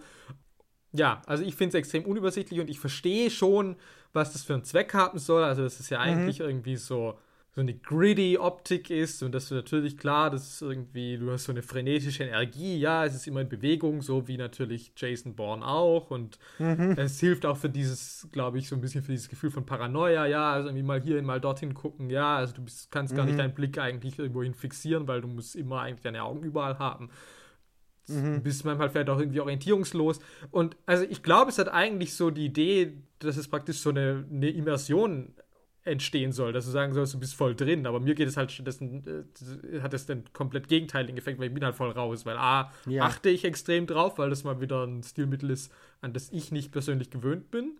Kann ich dem Film nicht vorwerfen, aber ist so. Und wie gesagt, oft habe ich wirklich einfach, dass ich sage so, boah, okay, wo soll ich hingucken, worauf, wer ist gerade wo im Bild, wo, wo liegt mein Fokus drauf? Und dann ist es aber auch so schnell, dass ich irgendwie auch so, okay, was habe ich in der letzten halben Sekunde irgendwie gesehen und äh, wa- was bedeutet das im Kontext? Wo ist es überhaupt? Also beispielsweise, äh, nur jetzt als Beispiel, beispielsweise diese als sie da diese Betäubungsspritze da haben, irgendwie, mit dem sie diesen Typ im Bus da irgendwie außer Gefecht setzen, wo halt auch so, okay, wer hat hier gerade eine Spritze, wo kommt die her, für was ist die gemacht? Also, also so halt, also und es ist halt nicht meine Ästhetik. Ich finde es wirklich teilweise, ja, einfach anstrengend. Also es macht mir einfach keinen Spaß, das anzugucken. Es ist halt, es ist halt so krass, weil tatsächlich, also wir, wir hatten es ja auch schon zum Beispiel bei The Big Short, ist ein ganz anderer Film, da hast du ja auch gesagt, dass diese Art von Schnitten und auch da auch ja so ein bisschen mit Wackelkamera Ja, ja, ja, ja, das war auch da, ja. ja. ähm, dass du da ja auch gesagt hast, dass dich das wirklich auch wahnsinnig macht, ne? Ähm, Ja, Diese ja. Form von Ästhetik. Ja, das ist true, ja. Und das ist so krass, weil auf mich hat das, mir fällt das fast gar nicht auf gefühlt. Also, also zumindest habe ich keine tatsächlich irgendwie körperliche oder irgendwie emotionale oder irgendwie Reaktion darauf. Ich sage, wow, das ist aber ganz schön wuselig hier. Da frage ich mich, hat das ein bisschen, hat das vielleicht was mit so ein bisschen wieder so Zivilisierung irgendwie zu tun? Also so mit, keine Ahnung, ich gucke halt Chaos Action, seit ich das erste Mal The Rock gesehen habe oder so. Das ist halt die große Frage. Also, wobei ich nicht Mhm. weiß, ob Michael Bay so inszeniert, aber gut, der schneidet mit Sicherheit auch viel. Aber, ähm, Da fliegt einfach random Sachen rum. Also, äh, ja, glaube, gut, aber die klar. Wackelkamera weiß ich nicht. Ich hätte jetzt schon, also keine Ja. Ich kenne mich Michael Bay nicht aus. Ich habe nur die Insel gesehen. Und äh, Pain and Gain, aber daran kann ich mich nicht erinnern. Aber war geil. Pain and Gain. Oh, ja, Ja. Ni nice. Äh, ja, Tony Schalup, ja. Äh, egal. Aber also, es kann schon sein, weil ich glaube schon, dass das ein Trend war auch. Also gerade eben in diesen Mitte 2000ern, Ja. irgendwie Anfang 2010ern. Ich kann das nicht äh, verifizieren, weil mir die Beispiele fehlen, aber ich habe natürlich auch im Actionkino dieser Zeit auch einfach nicht so viel gesehen. Ähm, Mhm. Aber halt es würde schon, es würde schon, also mit Sicherheit kennst du mehr davon und bist wahrscheinlich daran gewöhnt. Also anders als ich. Das, Das ist schon halt die Frage, ob es, ob es wirklich so eine Gewöhnung ist tatsächlich. Weil mir stößt es halt nicht so auf wie dir auf jeden Fall. Und es liegt halt nahe, weil ich wahrscheinlich sehr viel mehr verschiedene Actionformen und so weiter auch gesehen habe oder äh, weirdes Geballer, einfach random Bilder folge in hoher Frequenz. Ich habe halt einfach wirklich Probleme, Ja. also ich habe wirklich manchmal einfach dann auch Probleme. Also wirklich, dass ich Ja, einfach genau. sage, okay, ich komme einfach nicht mit. Also, Ja. Und ich gebe halt einen Fick drauf und sage halt, ja, okay, alles klar. Oder ich raff halt zumindest assoziativ. Ich sehe nicht ganz, was da passiert, aber ich kann mir denken, was da passieren soll. Ja, also genau, aber ich glaube, das kannst du halt nämlich schon, weil ich glaube nicht, dass, also, ja, ja, naja. Ja, nee, ich, ich, ich, ich denke mir gerade, es liegt irgendwie nahe, dass es wirklich eine Gewohnheitssache irgendwie ist. Ich finde es halt nur, ich finde das total spannend zu hören, dass du das erzählst, weil ich nehme das halt wirklich ganz anders wahr. Ich würde aber noch einen Punkt ganz kurz aufgreifen, den du, den du gerade gesagt hast. Ich kann es nicht ganz ausführen. Ich habe neulich aber einen Artikel gelesen äh, oder einen Aufsatz von dem Filmwissenschaftler Robin Curtis. Der hat zum Thema Immersion, also er hat viel zu Immersion auch geschrieben. Mhm. Und der hat sich mit zum Beispiel mit so Actionsequenzen aus ähm, Bad Boys 2, da sind wir wieder bei Michael Bay, mhm. auseinandergesetzt. Besonders diese eine berüchtigte Szene, wo halt Leute mit Autos äh, schießen.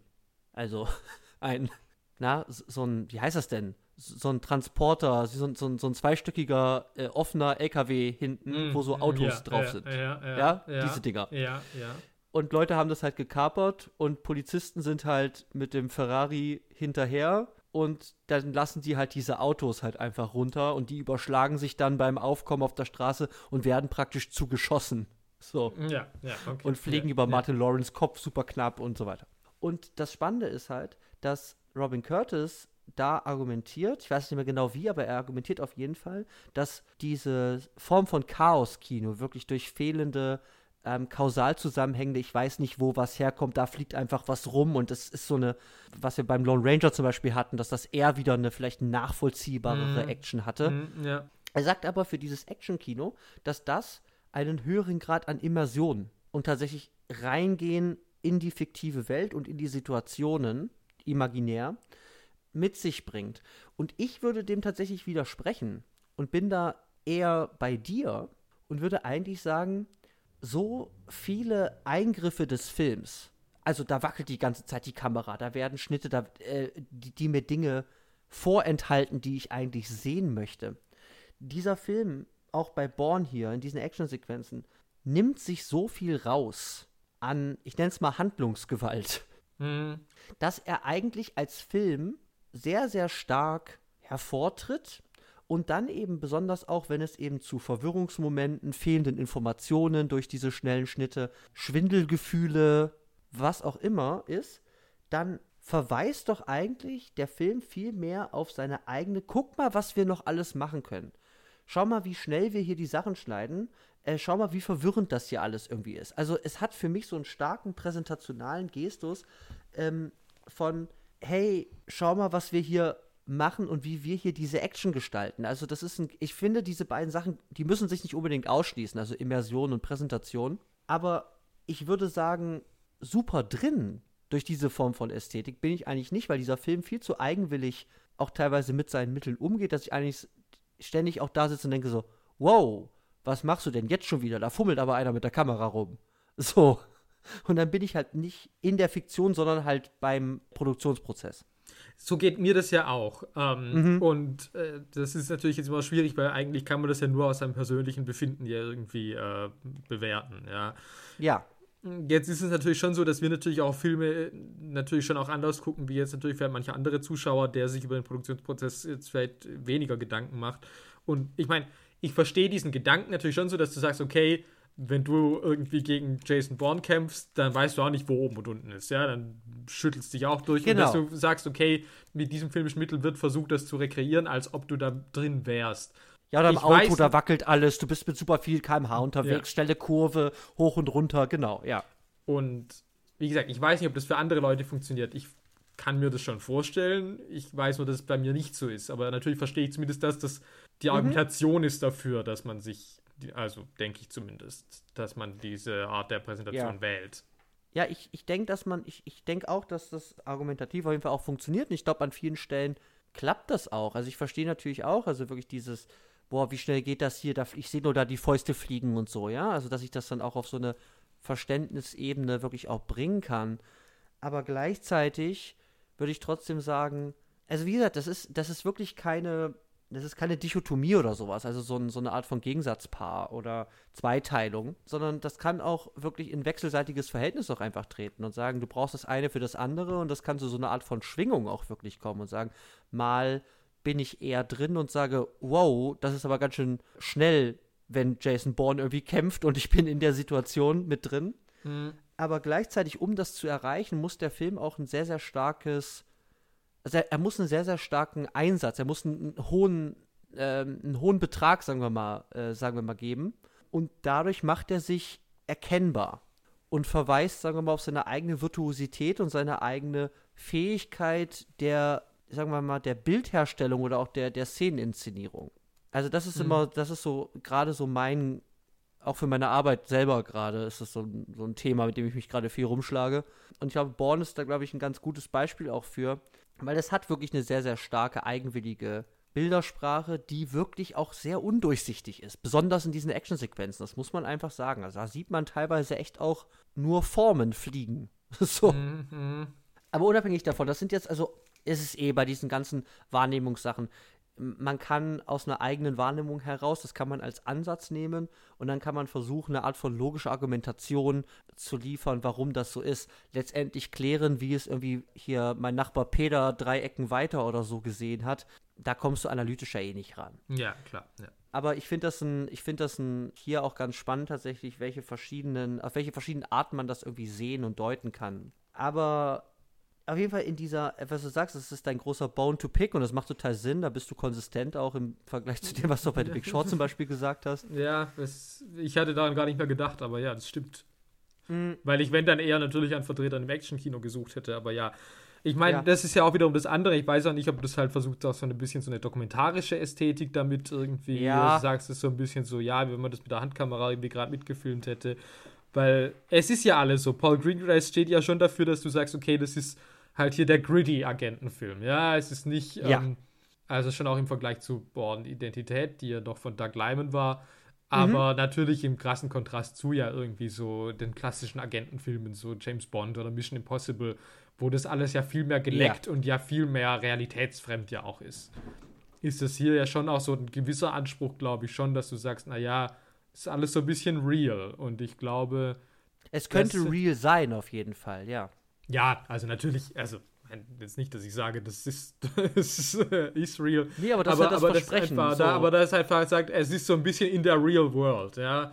Es ist nicht äh, jetzt irgendwie wie James Bond mit seinen Go-Go-Gadgets, sondern äh, ja, oder es Ethan Hunt mit seinen Masken und genau, was er da mit Philip so, Seymour ja, Hoffman macht, genau. mit, seinen, mit, seiner Sprachimitation und so. Das ist halt alles Sci-Fi-Mambo. Ja, genau. Also. Und sowas gibt es hier ja definitiv nicht. Und ich denke schon, dass da auch in der Ästhetik da versucht wird, irgendwie sowas zu darzustellen, was so ein bisschen sich halt von der klassischen Mainstream-Hollywood-Ästhetik ja absetzt.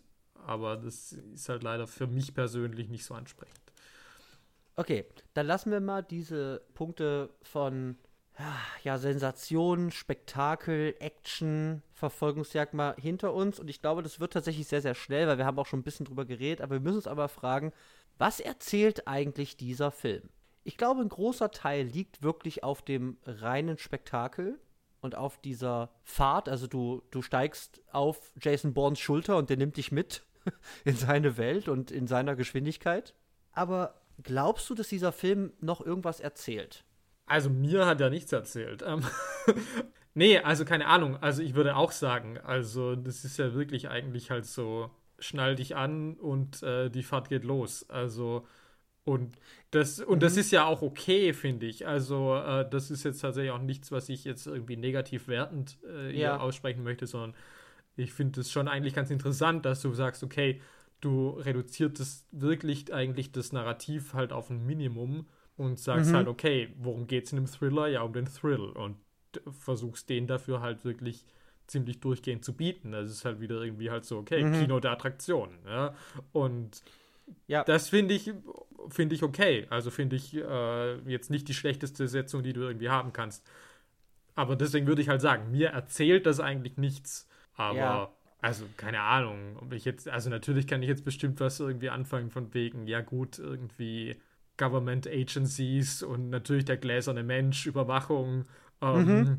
Also natürlich stecken da ja schon irgendwie Themen drin, ja. Also natürlich ja. auch die, wir hatten ja auch irgendwie jetzt dieses ethische Ding von wegen, okay, irgendwie, was ist das mit seiner eigenen Schuld und seiner eigenen mhm. Verantwortung?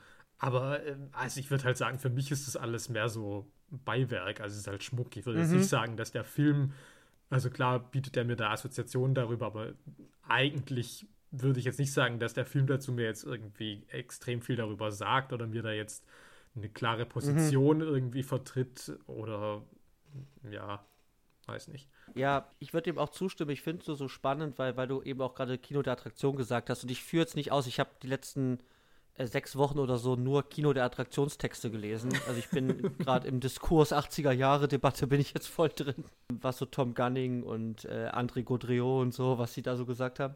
Ich habe aber eben auch einen neueren Aufsatz gelesen, der versucht, diese historische Debatte aus den 80ern mal so aufzugreifen und auf für seine Zeit, der Text ist von 2006 oder so, für seine Zeit irgendwie auf zeitgenössische Filme, Actionfilme zu übertragen.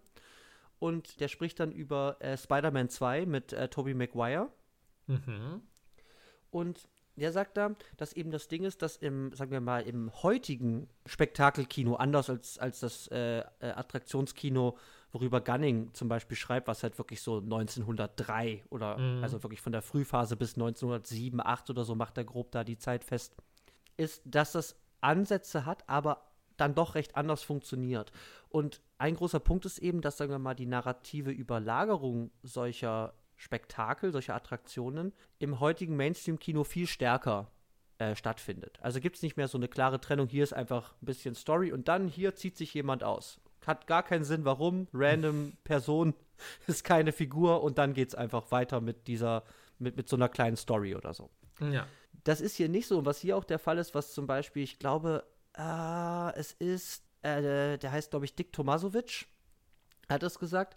Der hat gesagt, bei Spider-Man, dass die narrative Überlagerung der Attraktion dadurch stattfindet, dass die Figur Spider-Man der Kern oder das Zentrum aller Attraktionen, sagen wir mal, ist.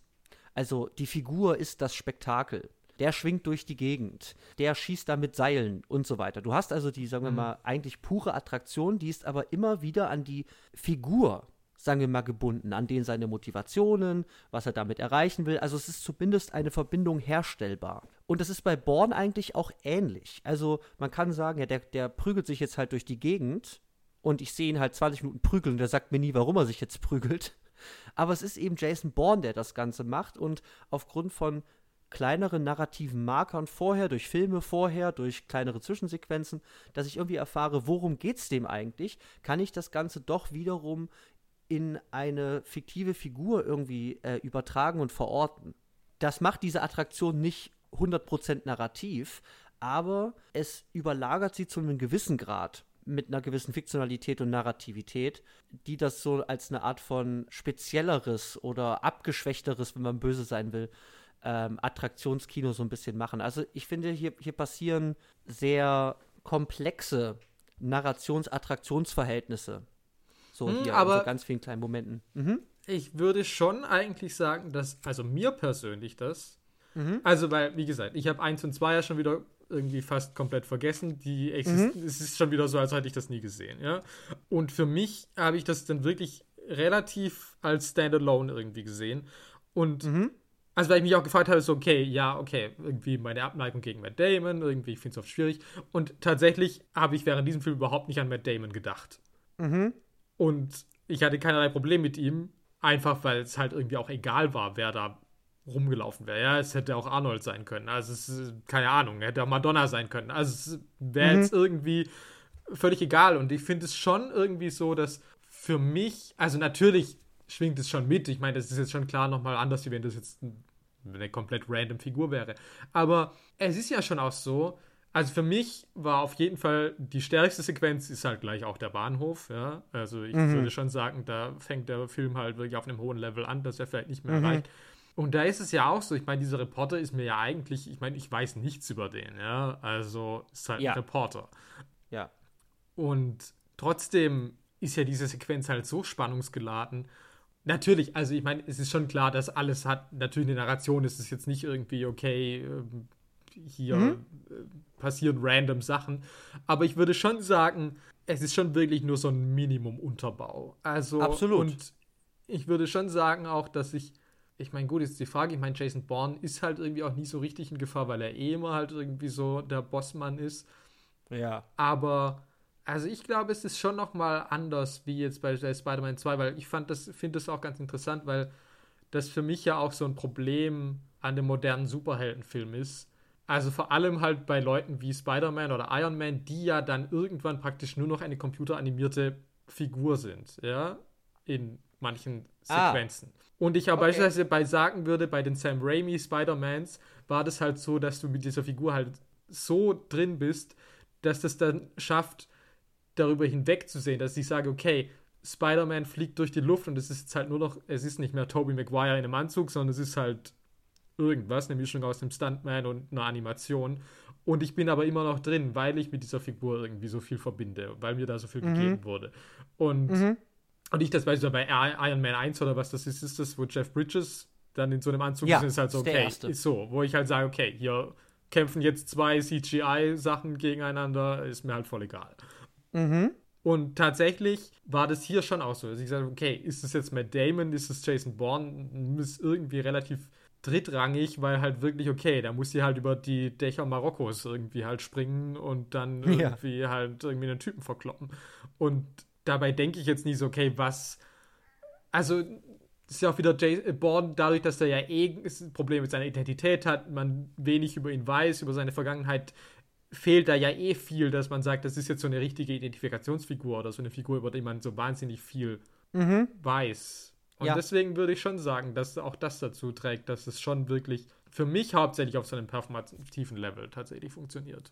Ja, nee, das würde ich auch sagen. Ich wollte nur, ich wollte das nur noch mal so als so eine äh, kleine Differenzierungsmöglichkeit äh, halten, weil es ist halt nicht, sagen wir mal, nur pur, schau dir diesen Stuntman an, der da Sachen macht, sondern es gibt, sagen wir mal, so lose Threads ja, von klar. narrativer ja. Anbindung. Aber die sind eben anders als in einem rein narrativen oder wirklich narrativ dominierten Kino. Wie wir gesagt haben, Narration spielt hier wirklich wenig eine Rolle. Und ich kann auch nicht sagen, worauf läuft dieser Film hinaus. Es gibt diese eben, wo ich sagen würde, das ist der Klimax dieses Films, ist dann diese Erkenntnis, ja, ich habe mich selber dazu entschieden und das war's. Das ist aber verhältnismäßig als super klein. Mhm. Ähm, ich meine, man hat natürlich auch noch dieses Ding mit Edgar Ramirez, wo dann das Ding ist, ja, wir sind keine Maschinen, wir können uns selbst entscheiden, wir können uns davon lösen, wozu wir trainiert wurden, ja, dieses ganze Ding so irgendwie so äh, Moral Conscience mäßig. Mhm. Aber ja, wenn du mir halt sagst, das Born-Ultimatum ist ein Film über die äh, Verantwortung des eigenen Handelns, dann würde ich sagen, ja, äh, wer bist du? Also, das ist vielleicht auch true, aber ein großer Fokus liegt halt auch daran, mir zu zeigen, wie krass Jason Bourne ist und wie wir da so kämpfen und verfolgen können. So. Mhm und halt auch, wie wir auch filmen können. Das ist, glaube ich, auch wirklich ein wichtiger Punkt. Also wie wir Sachen inszenieren können, dass wir eine gewisse Art von Kampfchoreografie haben, eine gewisse Geschwindigkeit halten können. Das ist, glaube ich, auch so eine Art von Virtuositätsausstellung des Films. Und die, würde ich auch sagen, überwiegt diesen, diesen Film, also überschattet alles in diesem Film, was da vielleicht sonst noch an Narration oder Themen oder so mhm. drin sein könnte. Also das kann mir ja keiner erzählen. Das ja, das ist ein hervorragendes äh, Zeitdokument über die Arbeit der CIA. Ja, keine Ahnung, Alter. Jason Bourne, bam, bam, bam. Äh, so. Ja, ich würde es damit mal abschließen, weil wir haben es doch schon wieder mhm. länger als 40 Minuten, diese Folge hier. ja, gut. Nat natürlich. Alles noch in unserem Maß.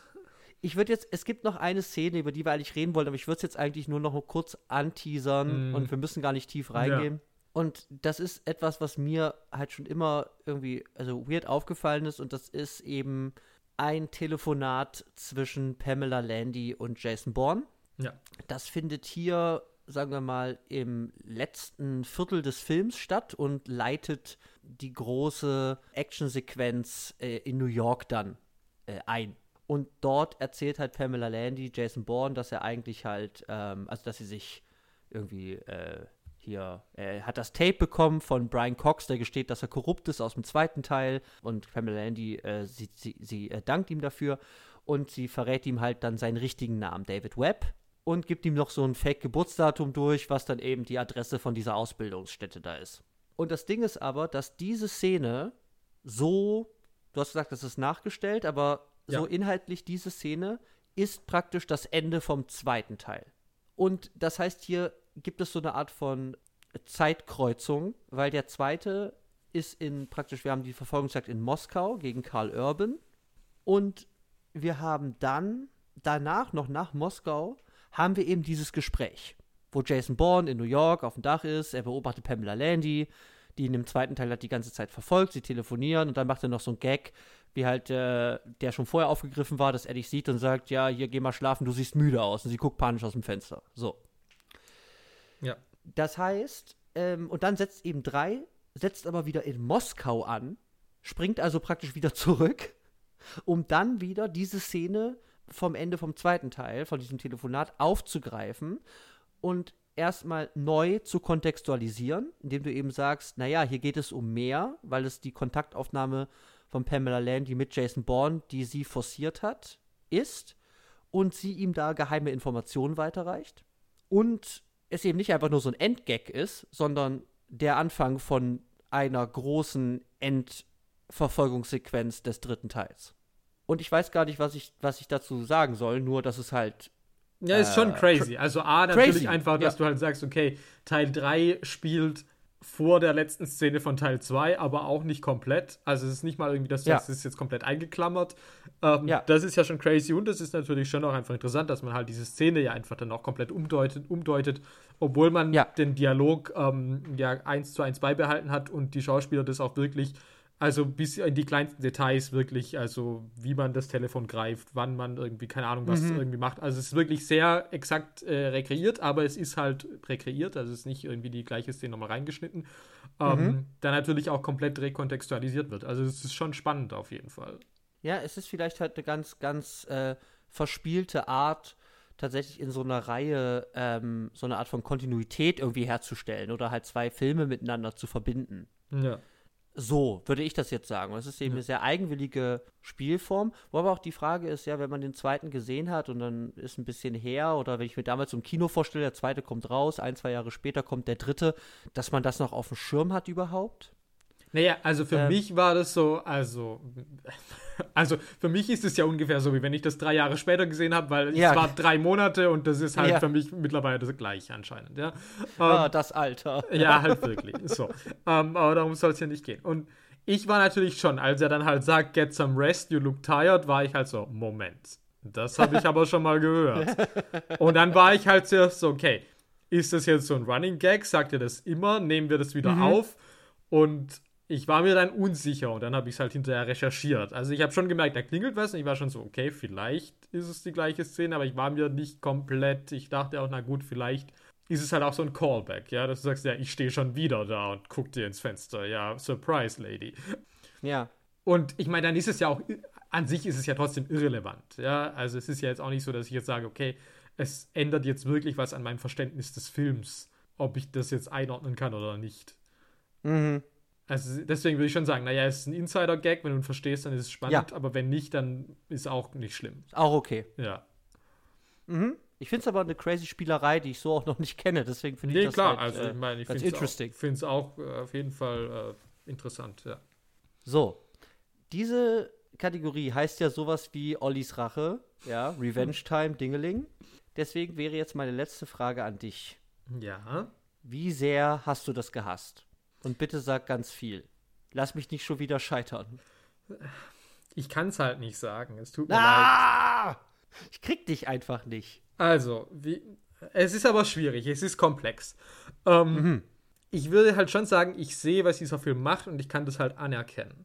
Mhm. Dass ich sage, ich finde das, wie was wir jetzt eben alles durchgekaut haben, ich finde das mit dieser dramaturgischen Struktur irgendwie äh, spannend, dass du wirklich sagst, Mhm. okay, Plot, scheiß drauf, ja, ähm, Ja, wirklich it. nur das Minimum. Hier geht es um die großen Set-Pieces, die man irgendwie Mhm. präsentieren muss. Die Ästhetik ist nicht meins. Das ist halt wirklich einfach das große Problem. Ja.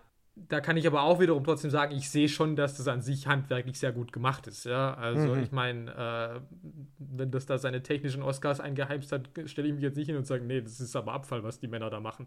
Ähm, nee, also das kann ich nicht. Ich würde schon sagen, also ich war relativ lang schon echt hooked und dann am Ende hat es mich dann halt doch irgendwie wieder komplett verloren. Also ich finde halt wirklich, das Problem ist, dass er halt wirklich leider total so eine Absteig, äh, so, so eine Sink, äh, so, ja, halt so eine diagonale äh, Spannungskurve eigentlich hat, ähm, die Ja. halt absinkt. Dass ich halt wirklich sage, Train Station, der Bahnhof ist halt mega, ja. Also da ist war ich echt so, Killer, dass ich ja. dachte so, wow, okay, vielleicht äh, liebe ich das halt. Ja, ja. Dann kommt zu Marokko, da war ich so, ja, okay, bin schon noch dabei. Ja. Und dann ja. irgendwie aber halt so New York, also ist schon alles okay, aber werde ich mich da wirklich an was dann erinnern, merke ich halt auch so aus, als er da rückwärts da vom Parkhausdach herunterfährt, aber ja, sonst ähm, halt eher nicht. Und dann das Ende mit Albert Finney war halt für mich auch so ein bisschen so, so, na, so what? Und mhm. Da hat es mich dann halt leider nicht mehr so holen können, dass ich jetzt gesagt hätte, na gut, auch wenn das jetzt ästhetisch nicht so meins ist und das Genre nicht so meins ist, mhm. würde ich jetzt trotzdem noch sagen, ist geil. So war es halt so, ja, ich ich sehe, was es macht und ich verstehe, warum du das liebst. Also das konnte ich mhm. zumindest sehen, ja. Aber ist halt nicht mein Ding. Aber das war ja irgendwie auch absehbar. Also. Das war absehbar. Das klingt ja echt ganz gut, weil tatsächlich, also wenn du also ich muss halt auch sagen, wenn ich an Born 3 denke, dann denke ich halt an den Bahnhof. Ja. Weil ich meine, das ist, das ist halt so geil. Da ist so ein Tempo drin, so viele verschiedene Ebenen, so viele kleine Agentereien. Dann hier und da noch mal ein bisschen, äh, noch ein bisschen Geprügel. Also, das geht ja auch einfach ewig. Mhm, und das ja. hat so viele Kurven hoch und runter. Da, wie reagiert Simon Ross? Ähm, äh, hier, jetzt, äh, jetzt rafft er sich endlich mal oder nicht. Das ist ja alles irgendwie auf der Kippe. Also, da hält es das Tempo halt echt super hoch. Und ich muss auch sagen, New York ist dann halt irgendwie nicht mehr so das Mega-Highlight an Action-Sequenz, Verfolgungssequenz es macht für mich schon Sinn, weil du natürlich irgendwie sagen willst, ja gut, steigt mal ein in so einen Film, wie holt man erstmal die Leute rein, ja, mit einem mit mit dicken Schlag. Ja, Und das ist natürlich schwer, einen draufzusetzen, aber tatsächlich, mich hat das nie gestört. Ich, ich, ich halte es halt wirklich, also ich kann halt sagen, ich liebe das halt wirklich für seine Art von Action-Purismus, den es wirklich hat. Es hat auch noch genügend kleine narrative Sequenzen, da blickt noch einer und denkst du dir, ja, der sorgt sich jetzt um den oder keine Ahnung, also irgendwas mit Figuren in diesen Actionsequenzen, aber es ist so minimiert, wo ich sage, oh, da stellt einer aus, was man hier alles so machen kann. Und das nimmt einfach seine Action- und Verfolgungsjagd pur ernst und ist dabei total rückhaltlos. So einfach, also es hält sich nicht zurück. Es ist schön dirty, da fliegen da die Glasscherben ohne Ende. Das, ähm, ich mag das tatsächlich sehr. Ich kann aber auch nur eine Sache sagen, die ich wirklich für äh, sehr dumm halte. Ja. Also jedes Mal, wenn ich das gucke. Und das ist eben auf eine deiner Fragen bezogen von Anfang. Mhm. Und es ist nicht Julia Stiles selber, weil fuck it, ja, also wirklich, ich guck Born nicht und sag, diese Figur fuckt mich ab oder so. Das ist halt, ja, das ist halt dumm. Nee, was mich halt wirklich abfuckt, ist diese Love, diese, diese Love Story, die sie mir da erzählen wollen. Also diese einseitige Love Story. Aber tun sie das, also das also für mich ja, war es völlig tu, unklar, was das mir eigentlich überhaupt nein, erzählt. Nein, nein, so, also okay, so, pass auf. So, ich, also ich habe das, wie ja. gesagt, ich habe es immer noch nicht verstanden. Also ja, ja, ich sag dir, ich sag dir, warum ich das als Love Story sehe. Ja. Sie sagt, ja, mit dir war es schwer. Okay, kann alles heißen. Ihr Blick dabei, sitzt im Café und sie guckt wie so ein nasser Hund, ja? Also dieser Blick ist halt auch wirklich ich meine, der ist auch irgendwie nichtssagend irgendwie, aber. Ich wollte gerade sagen, es ist gleich halt einfach das Problem, dass wir die Blicke von Julia Stiles für mich nicht lesbar sind und das habe ich in diesem Film ja, mal wieder sehr halt gemerkt. halt alles dann rein, was ich will. ich, ich schaue das an und bin so, Lady, ich weiß nicht, was du mir sagen willst. Und leider spricht sie auch nicht so viel. Man hat dieser Figur extrem wenig Text gegeben und es ist halt so, sie müsste alles ihren Blicken sagen und ich gucke das an und bin so, I don't know. ja. uh. ja, okay. Dann Punkt 2 ähm, ah, also das, das ist halt wirklich auch, da denke ich, ich gucke diesen Film und hasse mit Damon und stattdessen muss ich jetzt hier mit meinem Julia Stiles Hass hausieren gehen. Das hatte ich eigentlich auch nicht geplant. Ah. Nein, also, äh, also, also ich glaube, man kann hier niemanden irgendwie für schauspielerische Leistung oder so, die dürfen halt einfach nichts machen. Das muss man einfach mal sagen. Ja, und Julia Stiles ist schon extra blass, in Anführungszeichen. Aber ist vielleicht einfach diese Lady, wer weiß schon. Die hat halt keine Ausdrücke im Gesicht. so, dann Punkt 2 sie färbt sich die Haare. Ja? Ja. Dunkel. Ja. Und dann guckt sie mit diesen frisch gefärbten und abgeschnittenen Haaren in den Spiegel. Und das ist halt ein Callback auf die Haarfärbung der Franka Potente im ersten Teil. Ja. Und dabei guckt sie in den Spiegel, guckt ihn an, für so, weiß ich nicht, fünf bis zehn Sekunden, schon wieder mit den toten Augen, ist auch wieder klar, ja, es ist ja auch wieder ein Nichtsgesicht. Aber ich sehe halt da wirklich so eine Art von bettelnden Hund irgendwie, der halt sagt so, liebe mich. Schau mal, jetzt habe ich auch die Haare so wie die andere Lady. ja, okay. Und dann gibt es halt auch dieses Ding, dass sie sich da zu ihm rüberlehnt da und seine Hand da, da greift und dann sagt er, nee, du musst jetzt aber gehen und dann lässt sie halt los und dann geht sie halt und sie sagen halt nichts. Aber ihr Blick ist nichtssagend, aber der ist irgendwie so eindringlich und also sie guckt einfach nur geradeaus. Ich denke, die, die will was. Die möchte was. Und was soll sie schon wollen? Außer dass er sagt, ja, bleib doch bei mir, weil wir hatten doch auch mal was. Und sie sagt ja auch, erinnerst du dich an gar nichts von damals und so.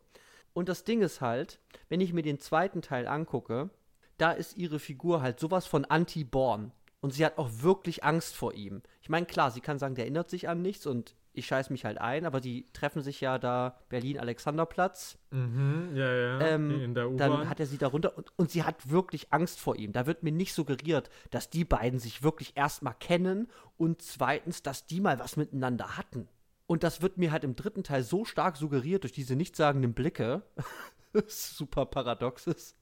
Ich finde das super dumm. Das ist zum Glück auch schnell vorbei.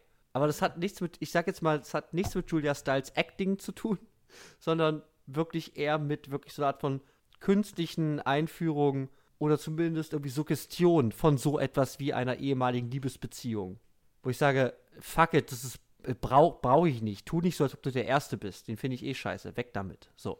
Also ich habe ja schon im ersten Teil überhaupt nicht verstanden, warum es diese Figur gibt oder was diese Figur mir erzählen soll. Also insofern, man kann mir alles mit der erzählen. Ich werde es eh immer sagen, so, ich weiß nicht, warum es das gibt. Also ähm, ja, Nicky Parsons ist einfach nur da. Irgendwie. Ja, ja, also ja auch im ersten war ich so, okay, Julia Stiles war damals irgendwie eine relativ angesagte junge Schauspielerin. Warum ist sie in diesem Film und hat nichts zu tun? Also. Nichts. Nichts. Und ich meine, dafür, dass man das ja jetzt aufbauen konnte. Ja, super, hervorragend. Herzlichen Glückwunsch. Naja. Ah. Ja, also das finde ich wirklich dumm. Alles andere ist Gold für mich. Also Gold, Gold, Gold. okay.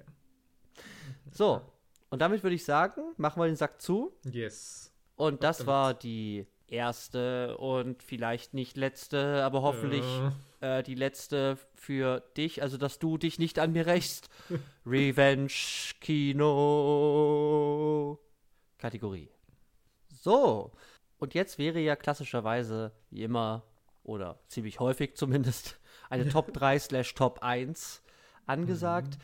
Da haben wir uns heute eigentlich kreativ aus dem Fenster lehnen wollen und sagen, welcher ist eigentlich der beste von den drei Born-Filmen, die wir gesehen haben? Jetzt haben wir aber festgestellt. Ah, du hättest auch aus den fünf wählen können, da hätte ich jetzt aber nichts gesagt. Ja, okay, weil ich bin halt, ich bin halt tatsächlich, okay, so viel kann ich sagen. Ich bin ganz oft unentschlossen zwischen drei und fünf. Ich glaube, dass drei classier ist als fünf, aber mhm. fünf hat halt auch Sachen, die mich halt unglaublich glücklich machen. Also, ich liebe fünf halt sehr. Aber ist das so classy wie 3? I doubt it. Also es hat ja auch keiner mehr mit gerechnet, dass nochmal Born 5 kommt. Also nach Born Vermächtnis war halt schon sehr gut. Matt Damon ist abgespielt. Jetzt holen wir noch ein bisschen was raus und das war's dann. Und dafür war ich halt echt positiv überrascht, wie geil das ist. Ich würde halt auch sagen, wir leben in einer Zeit, in der man nicht, sich nie sicher sein kann, ob irgendwas tot ist. Also ich meine, wenn in zehn Jahren Matt Damon nochmal zurückkommt in Born 6, würde mich das auch nicht wundern. Ja, geil. Ich meine, hallo, es kommt dieses Jahr ein neuer Indiana Jones Film. Ich meine, das hätte man auch Abfall. nicht mehr, hätte man auch nicht mehr unbedingt erwartet. Also insofern, bis Matt Damon nicht unter der Erde ist, uh, you never know. Ja. Ja, ähm, auf jeden Fall hätten wir uns gefragt, welcher unser Lieblings-Bond-Teil ist, und das hat sich aber rausgestellt. Ich habe eigentlich erwartet, dass Jannis den ersten vielleicht nimmt, weil der doch noch am narrativsten vielleicht irgendwie ist und dass er was für Jannis ganz oft so gefühlt ist. Ich, also ich würde es auch gerne sagen, weil natürlich, ich meine, schon allein durch die Präsenz von Franka Potente yes. der erste natürlich bei mir gewinnt. Aber ich muss schon sagen, dass das hier auf jeden Fall das künstlerisch hochwertigere Produkt ist, das ich da gesehen habe. Ja, ja, ist schon High Class. Also der erste ist schon einfach ein bisschen billig gemacht. Ja, super. muss man so sagen. ja. Und der hat vielleicht schon auch ein bisschen seinen Charme, aber das ist vielleicht kein guter Film. Und das hier wie gesagt, ist nicht meins. Das sind die Bourne-Filme aber alle nicht. Mhm. Weil ich stehe halt auch gar nicht auf den gritty Agentenfilm. Ich mag halt lieber den What?